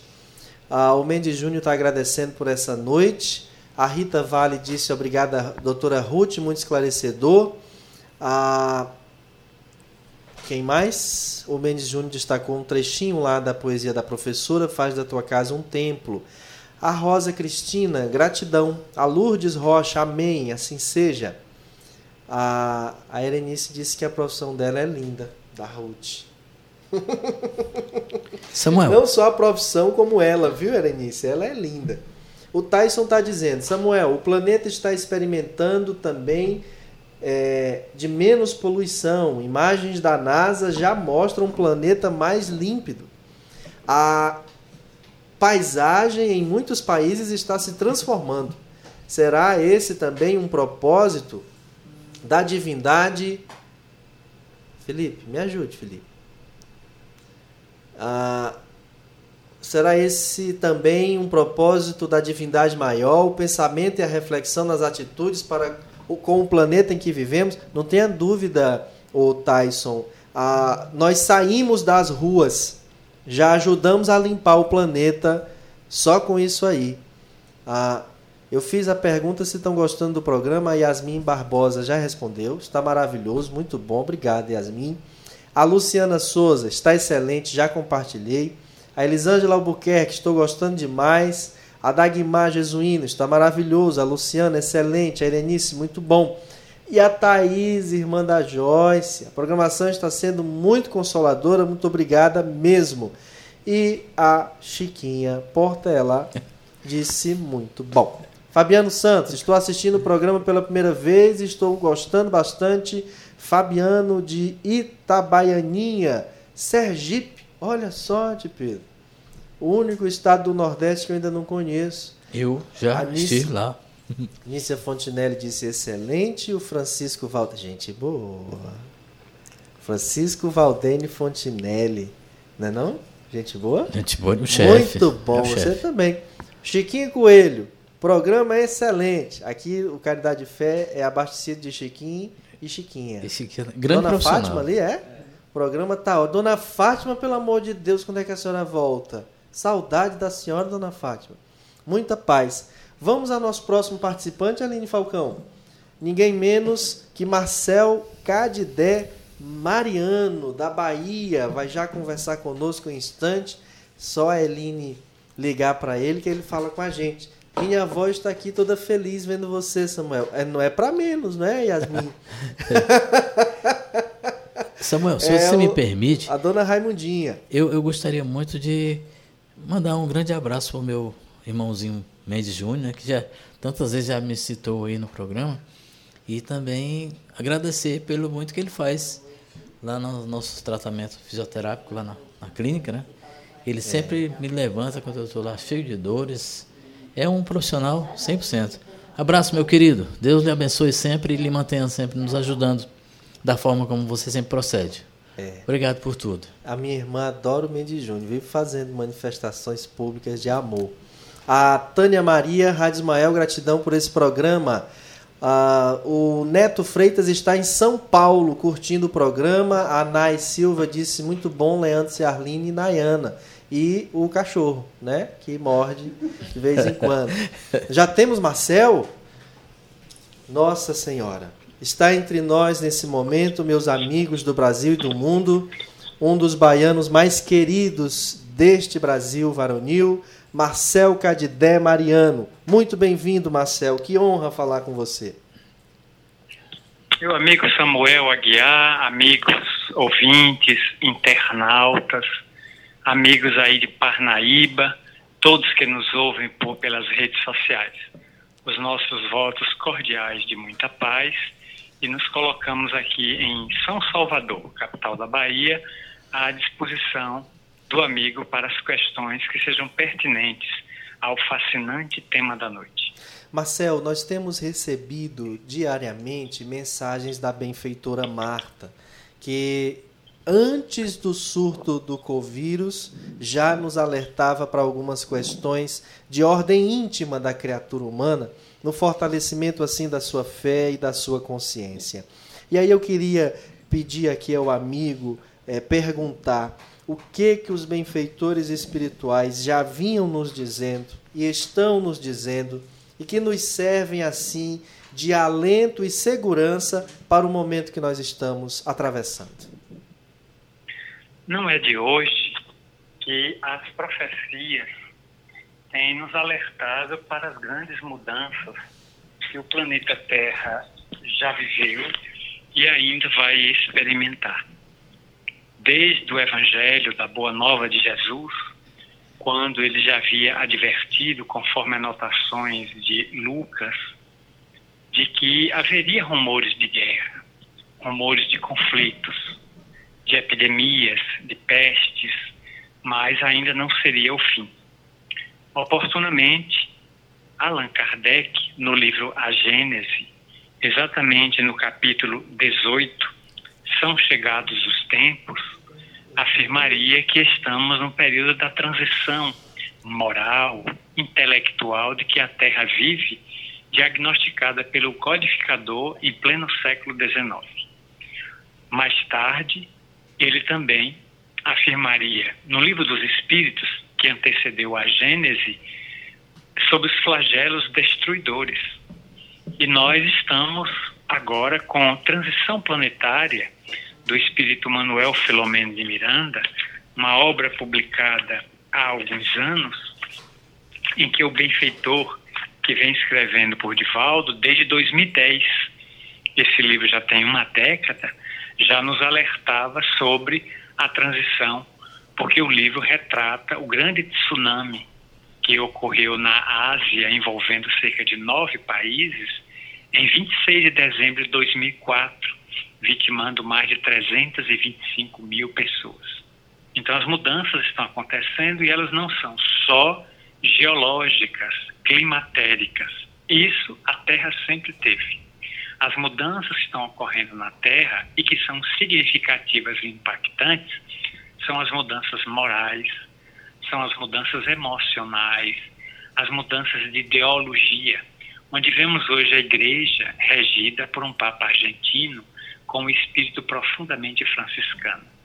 Os Estados Unidos estiveram sob a liderança de um homem negro de nome Barack Obama, profundamente pacifista, que desarmou pelo menos nos oito anos do seu mandato, a nação mais belicosa da Terra, que são os Estados Unidos. Você tem hoje as grandes mudanças na Europa, a chamada Primavera Árabe, que foi aquele movimento que varreu os países do norte da África e do Oriente Médio em busca de liberdade, de emancipação e empoderamento da mulher. Você tem grandes mudanças na Rússia, com a queda do Muro de Berlim, tudo isso são mudanças que vêm patrocinar uma transição planetária para novos valores. E por isso, a enfermidade que ora varre a Terra numa pandemia declarada pela Organização Mundial de Saúde na última quarta-feira deixa a nos entender que também veio trazer uma grande lição para todos nós. E os benfeitores, conforme se manifestou Bezerra de Menezes, na última Conferência Espírita do Paraná, em Curitiba, na região de Pinhais, pela via mediúnica de Divaldo Pereira Franco, vem nos alertar que, oportunamente, nós saberemos, por via mediúnica, qual a finalidade do coronavírus ou do Covid-19 ter chegado à Terra nesses dias tumultuados e de grandes aflições que estamos atravessando. Agora, Marcel, eu gostaria de ouvir de você é, uma apreciação acerca desse assunto que vou lhe perguntar. O que que justifica, o que que permeia, ah, o que que fundamenta o medo e o pânico tão, tão manifestado em redes sociais, em conversas pessoais com amigos e familiares, ah, envolvendo todo o nosso país? Basicamente, a ignorância. A ignorância, que é ignorar os fatos, leva as pessoas a um estado de pânico. Porque tudo aquilo que é novo, que mata, que desassossega, que desabastece, por estarmos mergulhados numa sociedade materialista, nós temos a ideia de que faltando alimento, faltando água e havendo doença, nós iremos deixar de existir. Como não existe uma visão da imortalidade trabalhada pelas religiões que se negaram a trabalhar este item de imortalidade, prometendo um céu que não existe e um inferno que é eterno, o que causou mais medo. E o medo é excelente ferramenta de dominação das massas, porque você as tem pela ignorância na sua mão, no seu talante. E a ignorância acaba sendo uma espécie de filha que colocada no indivíduo evita que ele veja as laterais. Ele só enxerga o que é o condutor da carruagem ou da carroça quer que ele enxergue. Então a ignorância acaba disseminando o pânico, a histeria, nessas cenas lamentáveis que estamos vendo do desabastecimento, da briga e dos conflitos em farmácias e em supermercados pelo álcool gel. Nós temos situações de os alimentos estarem desaparecendo, a água mineral está sendo estocada, não como se estivéssemos vivendo uma pandemia. A ideia que essas pessoas fazem, talvez, seja de que vai haver uma terceira guerra mundial e é preciso fazer o estoque para morrer de barriga cheia. Então as pessoas, num desespero, acabam indo para a irracionalidade. Há algo de egoísmo nisso, Marcel. Oi? Há algo de egoísmo nisso. Isso, esse, esse momento a, a, prevalece aquele ditado popular: farinha pouca, meu pirão primeiro. Então, os indivíduos nessa hora tornam-se lobos do seu próprio irmão.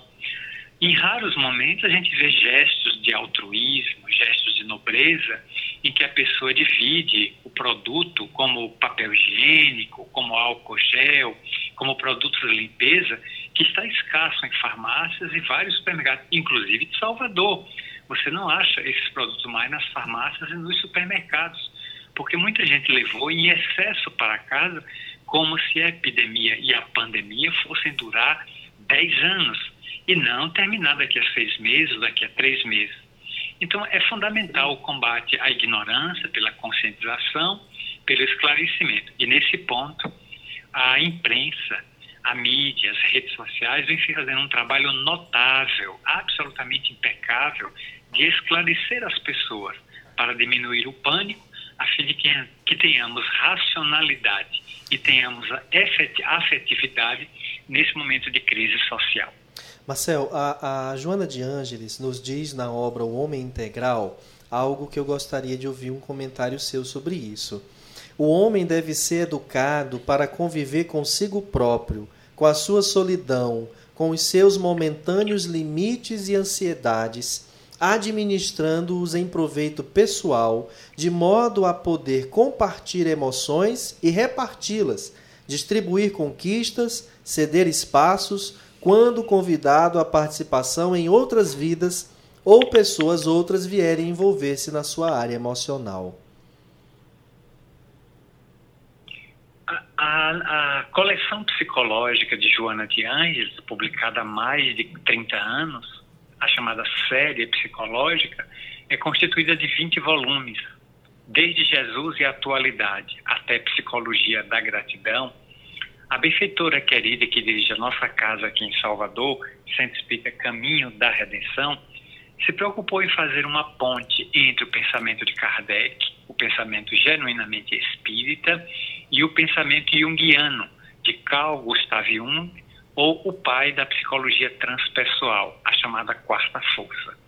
O objetivo é nos levar ao autoconhecimento, já proposto pelos espíritos na questão 919 do Livro dos Espíritos, mas ainda muito pouco levada a efeito, porque a maioria das criaturas humanas prefere conhecer o outro e não conhecer-se a si mesmo. Consequentemente, nós vivemos com os nossos fantasmas, nós temos receio dos nossos demônios e temos dificuldade de exorcizar o egoísmo, que é a grande chaga social já identificada no livro dos Espíritos e profundamente combatida em O Evangelho segundo o Espiritismo em várias mensagens. Por isso, encontramos que no momento de pânico, no momento de crise, no momento de um arrastão, de um assalto, nós entramos em pânico e esquecendo de preservar a vida do outro, lutamos apenas instintivamente para preservar a nossa. Por isso, as lamentáveis e irracionais cenas que estamos vendo aqui e acolá pela mídia acontecendo em vários pontos porque o indivíduo não se conhece. Teilhard de Chardin, o notável jesuíta católico que deslumbrou o mundo com sua cultura e inteligência nos anos 30, 40 do século passado, já havia afirmado no seu livro O Fenômeno Humano que o homem ainda não se conhece e precisaria fazer a viagem para dentro para implodir o ego, conquanto por fora tenha explodido o átomo. Muito bom. Marcel, a gente vai aqui se despedindo de você, antes mostrando aqui algumas manifestações. O Adalberto Cadidé Mariano, boa noite a todos que ouvem esse programa. Parabéns a toda a equipe que produz e apresenta o programa. Normalmente não fico até esse horário na internet, mas atendendo ao convite do Mano Marcel, estamos aqui para prestigiar. Muito obrigado, seu Adalberto. E também a Luíse Correia. Olá, Rádio Ismael, boa noite. Que felicidade de ouvir minha querida Ruth Brasil, que lhe precedeu, Marcel, aqui na, no programa. E de meu amigo e colega de mediúnica, Marcel Mariano. A FEEB é uma casa de grandes estudiosos. E tem a manifestação de gente aqui da Parnaíba que está com muita saudade de você, Marcel. A Yasmin, Marcel, obrigada por sua excelente participação. A... Qual a outra que tinha ali? a Erenice, Marcel, grande abraço. E aí, outras manifestações. Eu quero agradecer você, Marcel, por estar conosco aqui, mais uma vez atendendo os seus irmãos menores da Parnaíba do Piauí. Quero agradecer profundamente a manifestação destas criaturas de ouro. Está aí meu irmão Adalberto, na cidade de Juazeiro, norte da Bahia. A doutora Ruth Brasil Mesquita, uma das maiores autoridades em psicologia aqui na Bahia uma no Nordeste. É, uma verdadeira enciclopédia, profunda conhecedora da psique humana. E tanta gente bonita, tanta gente interessante, tanta gente rica de conhecimento, que nesse momento compartilha conosco desse momento agradável e enriquecedor de cultura espírita e científica. Muito obrigado a todos. Muita paz a você, Marcel. Eline ainda vai falar com você. Olha só, gente, que riqueza o nosso programa, que bom a gente estar tá ouvindo aí tantos apontamentos, reflexões é, e interagindo com você, amigo internauta, que está tendo a chance de aqui juntos conversarmos acerca dessa, dessa temática que está nos envolvendo tanto. Felipe, vamos projetar o slide com o texto que eu li da Joana de Ângeles para o Marcel para que você que está acompanhando o programa, que ouviu a minha leitura e o Marcel comentar, possa também ler e tirar as suas conclusões. É, Pedro, por favor, apresenta aí a, a leitura mais uma vez para quem está nos assistindo. Aí na projeção. E... Felipe, o ser humano tem necessidade de constantes desafios que lhe facultam o desenvolvimento dos recursos não conhecidos que despertam sobre os estigmas do desconforto, do desconforto pessoal, das dores, das incertezas, das lutas propiciadoras de conquistas novas. Pois é, tá aí. É uma, é uma questão de aprendizado, de necessidade nossa a gente passar pelo que a gente passa é, em toda essa situação. Não só do corona, mas os outros problemas. Olha, a coisa da corrupção, a coisa da falta de ética, a coisa do, sabe, da, da, da violência disseminada na sociedade. Tudo são um conjunto de coisas que se somam para nos provacionar, nos espiar, nos testar e, claro, nos fazer evoluir. Ao longo de toda a história da humanidade, nós vamos visitar o livro mais importante do mundo, que é a Bíblia, e nós vamos encontrar no Velho Testamento uma série de passagens de provações e expiações coletivas e que aquelas comunidades venceram. Já temos Severino, Severino Celestino da Paraíba, uma das maiores referências que nós temos em estudo do Evangelho. Seja muito bem-vindo, meu amigo. Que satisfação falar com você esta noite. Boa noite, Samuel. Boa noite, caros ouvintes. É um prazer imenso cumprimentar os ouvintes dessa terra. Eu visitei dessa cidade, Parnaíba, terra de Humberto de Campos, que nos deixa muito felizes e que ainda hoje alimenta as saudades. É sempre um prazer estar de volta ao reencontro com vocês. É, Severino, muito obrigado por estar atendendo o nosso convite. Eu queria de início perguntar a você assim, diante do que estamos assistindo aqui do Covid e no mundo todo e as manifestações que muitas pessoas fazem, a, atrelando isso a questões de ah, castigos divinos e coisas assim, se valendo até de algumas citações bíblicas, eu pergunto a você é, qual é a visão que nós temos acerca de toda a história da humanidade desse momento que nós estamos passando, se comparando a outras grandes provações que a gente já atravessou em momentos distintos. Samuel, nós estamos vivendo Estamos em plena transição planetária. E a Bíblia está cheia de passagens, de previsões de Daniel, dos profetas, na sua maioria, falando do final dos tempos, sobretudo Daniel. E o próprio Cristo tem um sermão com dois capítulos, capítulo 24 e 25 do Evangelho de Mateus, que ele fala perfeitamente desse momento ele cita, não estou especificando, mas Kardec já começa na Gênesis, lá no seu capítulo 18, falar dessas transformações.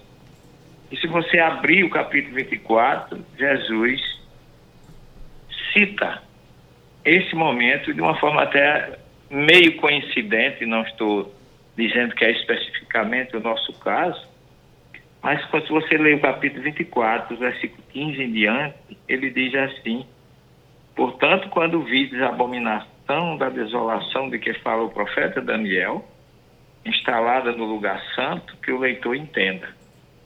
Então, os que estiverem na Judéia, fujam para as montanhas. Aquele que estiver no terraço, não deixa para apanhar as coisas da sua casa. E aquele que estiver no campo, não volte atrás para apanhar a sua veste. E ele fala mais ou menos Pedi que a vossa fuga não aconteça no inverno ou num sábado, pois naquele tempo haverá grande tribulação, tal como não houve desde o princípio do mundo até agora. E se que aqueles dias não fosse abreviado, nenhuma vida salvaria, mas por causa dos, de, dos eleitos, aqueles dias serão abreviados. Então Jesus já predizia esses sinais e se você vê ele no Apocalipse, no capítulo 6, versículo 7, tem uma passagem que diz assim: Quando abriu o quarto selo, ouvi a voz do quarto vivente que dizia: Vem. Vi aparecer um cavalo esverdeado, seu montador chamava-se a Morte. E o Hades, no grego, né? O acompanhava. O Hades é o, o mundo inferior. Foi-lhe dado poder sobre a quarta parte da terra para que exterminasse pela espada, pela fome, pela peste e pelas feras da terra. Então, já não é, não é um castigo. É preciso que a gente entenda isso, Samuel, como algo que está na programação divina. Existe para nós espíritas o conhecimento da lei de causa e efeito. Nós temos compromisso com tudo isso e nós espíritas sabemos que a morte não é o fim. Não estou aqui dizendo que todos nós vamos morrer, porque nós somos imortais. Mas o que a gente tem numa hora que ter numa hora dessa é confiança que Jesus prometeu que estaria conosco até a consumação dos séculos, que não se perderia nenhuma das ovelhas que o Pai lhe confiou. E nós temos, através dos ensinamentos da nossa querida doutrina espírita, o entendimento de que tudo se encaixa na humanidade. Há um projeto, fazemos parte, estamos vivendo, e quando isso passar, teremos muito que refletir. A humanidade nunca esteve tão unida, todos pensando em todos. Então, raras as exceções, o mundo está voltando a um estado que deveria já ter se refletido sobre isso. É, Severino... Acabaram... Diga, pode concluir, desculpa. Acabaram-se os valores materiais. Então, onde está o poder econômico das pessoas? De que serve? Então, esse é o momento de a gente se encontrar, cada um consigo mesmo. As famílias estão voltando aos seus lares, o tempo já, já não é mais, não, não, já não nos estressa mais. Agora nós estamos para a época de reflexão, é a colheita.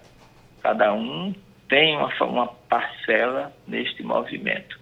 Mas diz uma obra bíblica chamada o Talmud que o rico e o pobre, o feio e o bonito, qualquer pessoa passará por provações, por desgraças, por testes. Mas que todos não podem nunca perder a esperança. Muito bom. Agora, é, Severino, você destacou aí algumas passagens que um tanto que é, situam-nos nessa época em que nos encontramos, como também poderiam ser facilmente contextualizadas noutras que já até vencemos. E eu lhe pergunto, que mensagens você extrai do Evangelho, especialmente vindo de palavras de Jesus, que nos norteiam nesse momento de tanta dificuldade a nossa fé? É, eu diria a você de uma passagem que, eu, eu, que está no Evangelho de Mateus, no Sermão do Monte, onde ele diz: Aquele que perseverar até o fim vencerá. É a perseverança, é a prudência, como ele diz no capítulo 10 de Mateus: Seja simples como as pombas e prudente como as serpentes. Então, sempre confiança nele, eu não vos deixarei só eu estarei com vocês até a consumação do século. Eu acho que isso nos deixa muito tranquilo. O projeto é dele, entreguemos-nos à sua vontade, que não é nunca que sejamos infelizes, que sejamos derrotados, mas que sejamos vencedores. Ponhamos a nossa esperança no futuro, lembremos do que ele disse, ponhamos a mão no arado e não olhemos para trás. Vamos em frente. Fé, confiança, serenidade, nada de pânico, porque não vai absolutamente mudar nada. E vamos começar, como é realmente o objetivo de tudo isso, pensar uns nos outros. Esse é o momento que nós não temos um país contra o outro, uma nação contra nação, um reino contra reino, não. No momento é todos com um inimigo invisível, que todos procuram se unir para vencer da melhor forma possível, com prudência, com perseverança, porque a gente não sabe de onde ele vem. A hora que chega, Jesus diz: preparai-vos, que na hora eu virei como ladrão que, que não avisa e aqueles que não estiverem fechados sua porta, não estiverem preparados, perecerão. Então, este é um grande momento das reflexões do Evangelho. A Bíblia, como um todo, está cheia de passagens que pontuam exatamente o que nós estamos vivendo como Kardec coloca no capítulo 18 da obra, grande obra, A Gênese. Muito bom. É, é, Severino, é, eu recebi, aliás, eu vi no Facebook a postagem de um, de um rapaz um tanto polêmico, que ele dizia assim: agora quero ver os religiosos é, defenderem aquela tese de Jesus de que não é preciso lavar as mãos, porque não é o que entra, mas o que sai da boca do homem, né? Fazendo uma crítica, uh, porque uma das principais recomendações é que lavemos as mãos, que limpemos com álcool em gel. Eu pediria a você, de forma breve, é, que nos pontuasse o que, que representa aquela passagem, o sentido que Jesus quis empregar aquelas palavras Inclusive, se existe alguma a, a, tradução mais fidedigna ao que realmente o mestre quis dizer. Na verdade, Samuel, Jesus sempre foi muito profundo nas suas colocações. Aqui a gente, a gente entra exatamente, como disse, o, a, o princípio evangélico, procurando não a letra que mata, mas o espírito que vivifica, às vezes a gente se preocupa com o superficial e esquece o profundo, esquece o interior da questão. Jesus não era contra o princípio judaico, que há um ritual nisso de se lavar as mãos antes da comida, mas aqueles que provocavam Jesus com essa pergunta estavam preocupados com a letra que mata. E Jesus disse para ele: lavar as mãos, não lavar as mãos, não vai mudar o que está dentro do nosso interior. Que isso que é o que conta para Deus. Não é a roupa que nos faz melhor ou pior, é o nosso interior que mostra o nosso coração, o que nós temos, como o próprio Jesus disse que a boca fala, no que está no coração. Não precisamos nos preocupar com a questão de lavar ou não lavar as mãos. Não, não podemos trazer isso agora para esse processo. Uma coisa é o espiritual, outra coisa é o material. Nós temos que ser prudentes, como Jesus nos ensinou. O momento é juntar, como bem Kardec diz no Evangelho na Gênesis, a ciência e a doutrina. A doutrina nos manda ser solidários, a doutrina nos manda ser fraternos, a doutrina manda a gente preocupar-se com o outro. E a organização sanitária, aí vem a ciência, manda a gente lavar as mãos, que é exatamente para nos prevenir da invasão, vamos dizer assim, é, micro-organismos que estão aí com tanta força. Então a gente tem que unir as duas coisas. Prudência é sempre o mais importante, serenidade. Ouvir os, os, os donos, que aí eu como sou da área de saúde, a gente não pode esquecer a importância das organizações sanitárias como um meio de se prevenir, porque nós não podemos ser imprudentes de não obedecer à ordem da ciência, que também é uma, é uma criação de Deus e, ao mesmo tempo, utilizar a lógica, a razão e o bom senso e a lei de causa e efeito, como nos prega o Evangelho de Jesus em Mateus 16, 27. E Kardec, com muita prudência, transformou num dos suportes ou postulados da doutrina espírita.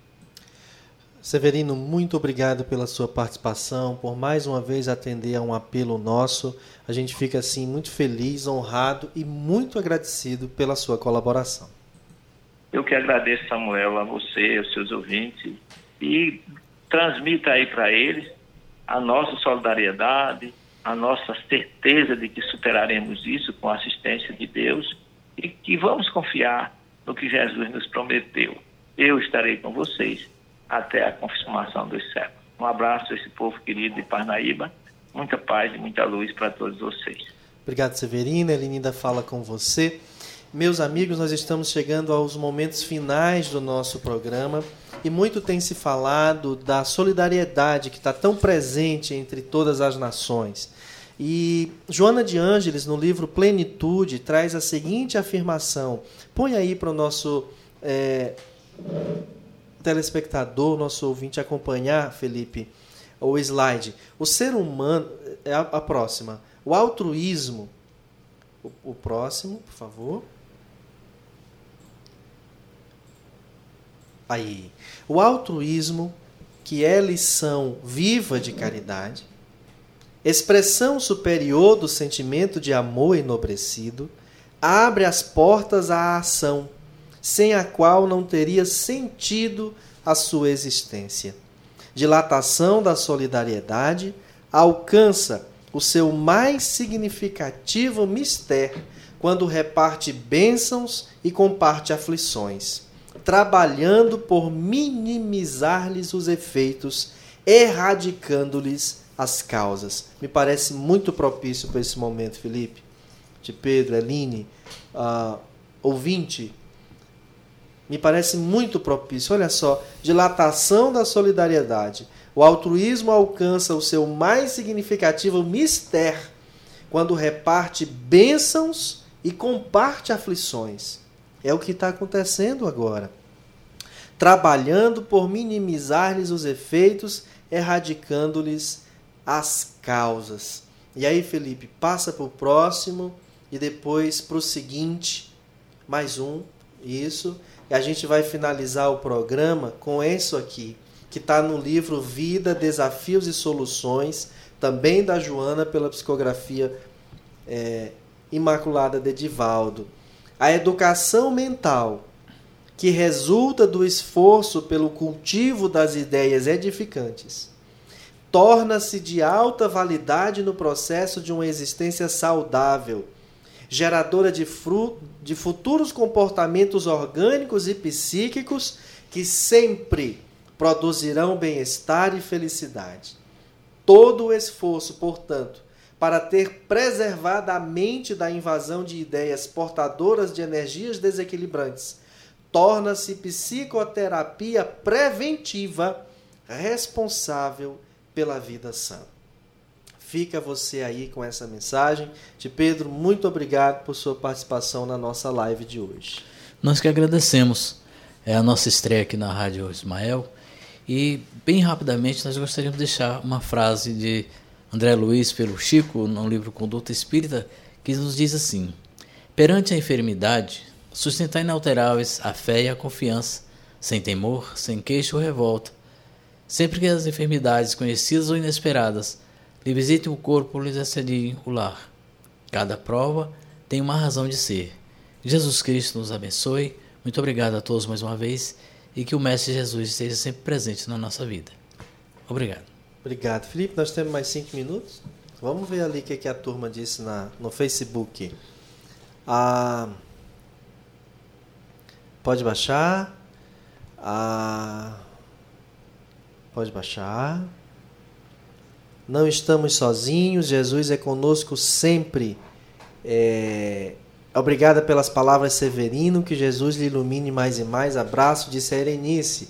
A Luciana Souza falou que vocês possam fazer outras lives como essa. Faremos, viu, Luciana? Amanhã teremos duas, às 14h30 e às 17h30, do livro Palavras de Vida Eterna. Domingo teremos outra, ainda estamos trabalhando nisso. Na segunda nós já temos uma, né, Felipe, agendada com a dona Zeila Sabri Azar sobre o perdão, né? É, e também teremos o programa Mediunidade Vida, amanhã, sábado. Então nós vamos ter três lives amanhã. Nós temos o Palavras de Vida Eterna e teremos o Mediunidade de Vida com a nossa Roselane. É, e no domingo ainda não, mas, mas vamos divulgar, teremos. Ah, tem a palestra pública, né? Tem a palestra pública que vai ser de quem? Ah, vai ser minha, sobre Allan Kardec, por uhum. ocasião do nascimento do do, do desencarne de Kardec. É, que mais? O que, que dizem ali? Severino, obrigada por nos recordar das profundidades de Jesus. Ele está sempre conosco, disse a Yasmin Barbosa. A Madonna Maria da Graça, grande Severino, brilhante como sempre. Tânia, Jesus disse: Eu estarei com vocês até o fim dos tempos, que assim seja. E a Yasmin disse: Oi, Pedro, obrigada. Parece que eu estou vendo ela dizendo, né? Oi, de Pedro. Não é, rapaz? Aquela Obrigada. voz suave. E a Dalila Fonteles Mauler. Um beijo, querido. Gratidão por esse trabalho, fazendo muita diferença nesse momento. Obrigado, Lolita. Um abraço no nosso Deus Leno, que está aí ainda recuperando do luto, da perda de seu pai. Minha gente, muito obrigado. Foi tudo muito lindo. Obrigada. Yasmin, que diz.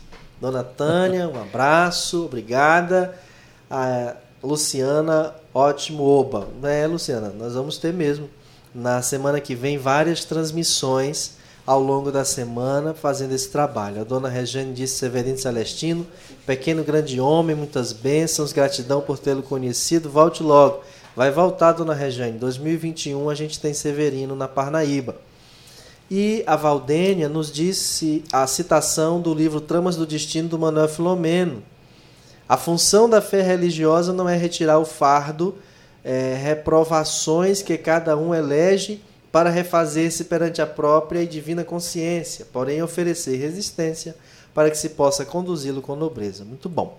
Rita Vale, obrigada, Samuel, foi muito bom. Obrigada a você. Teve uma pessoa que mandou um abraço, qual que é o nome dela? Luciana é, Eline que mandou a mensagem? Lidiane. Lidiane, um abraço para você, Lidiane. Muito obrigado.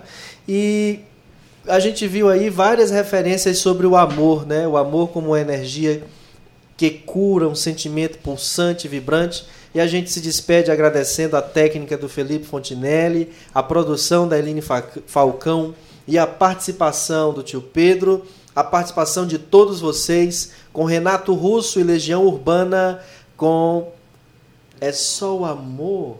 Mas você sabe o nome dessa música, Felipe? Sabe não? Cadê? Você vai gerar aí para nós? Hum? Monte Castelo, Felipe. Ah, o Felipe ele tem um problema com música, viu? Tipo, ele não gosta, ele não sabe. Pode soltar. Muito obrigado, muita paz. Fique ao som de Monte Castelo. Legião Urbana.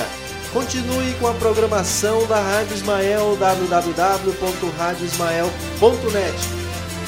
Beijo, minha gente. Forte Beijo. abraço, saúde, paz, coragem da fé. Jesus está conosco até a consumação dos tempos. Ainda eu falasse a língua dos homens falasse a língua dos anjos sem amor, eu nada seria.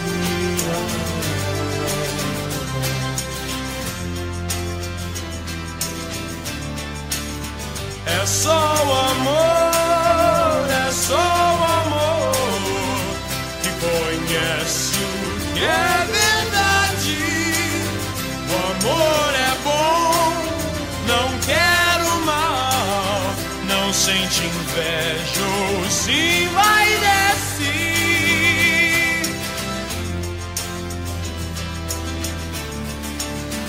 O amor é um fogo que arde sem se ver. É ferida que dói e não se sente. É um contentamento descontente. É dor que desatina sem doer.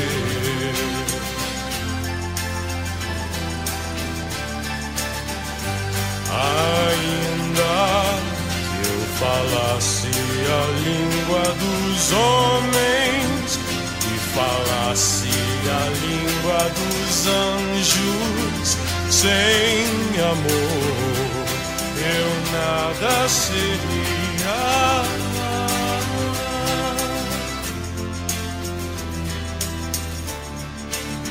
É o não querer mais que bem querer. É solitário andar por entre a gente. É o não contentar-se de contente. É cuidar que se ganha em se perder. É o estar-se preso por vontade. É servir a quem vence o vencedor. É um ter com quem nos mata. Si, é o mesmo amor. Estou acordado e todos dormem, todos dormem, todos dormem. Agora vejo em parte mas então veremos face a face. É só o amor, é só o amor confesso que é verdade. Ainda que eu falasse a língua dos homens, que falasse a língua dos anjos, sem amor eu nada seria.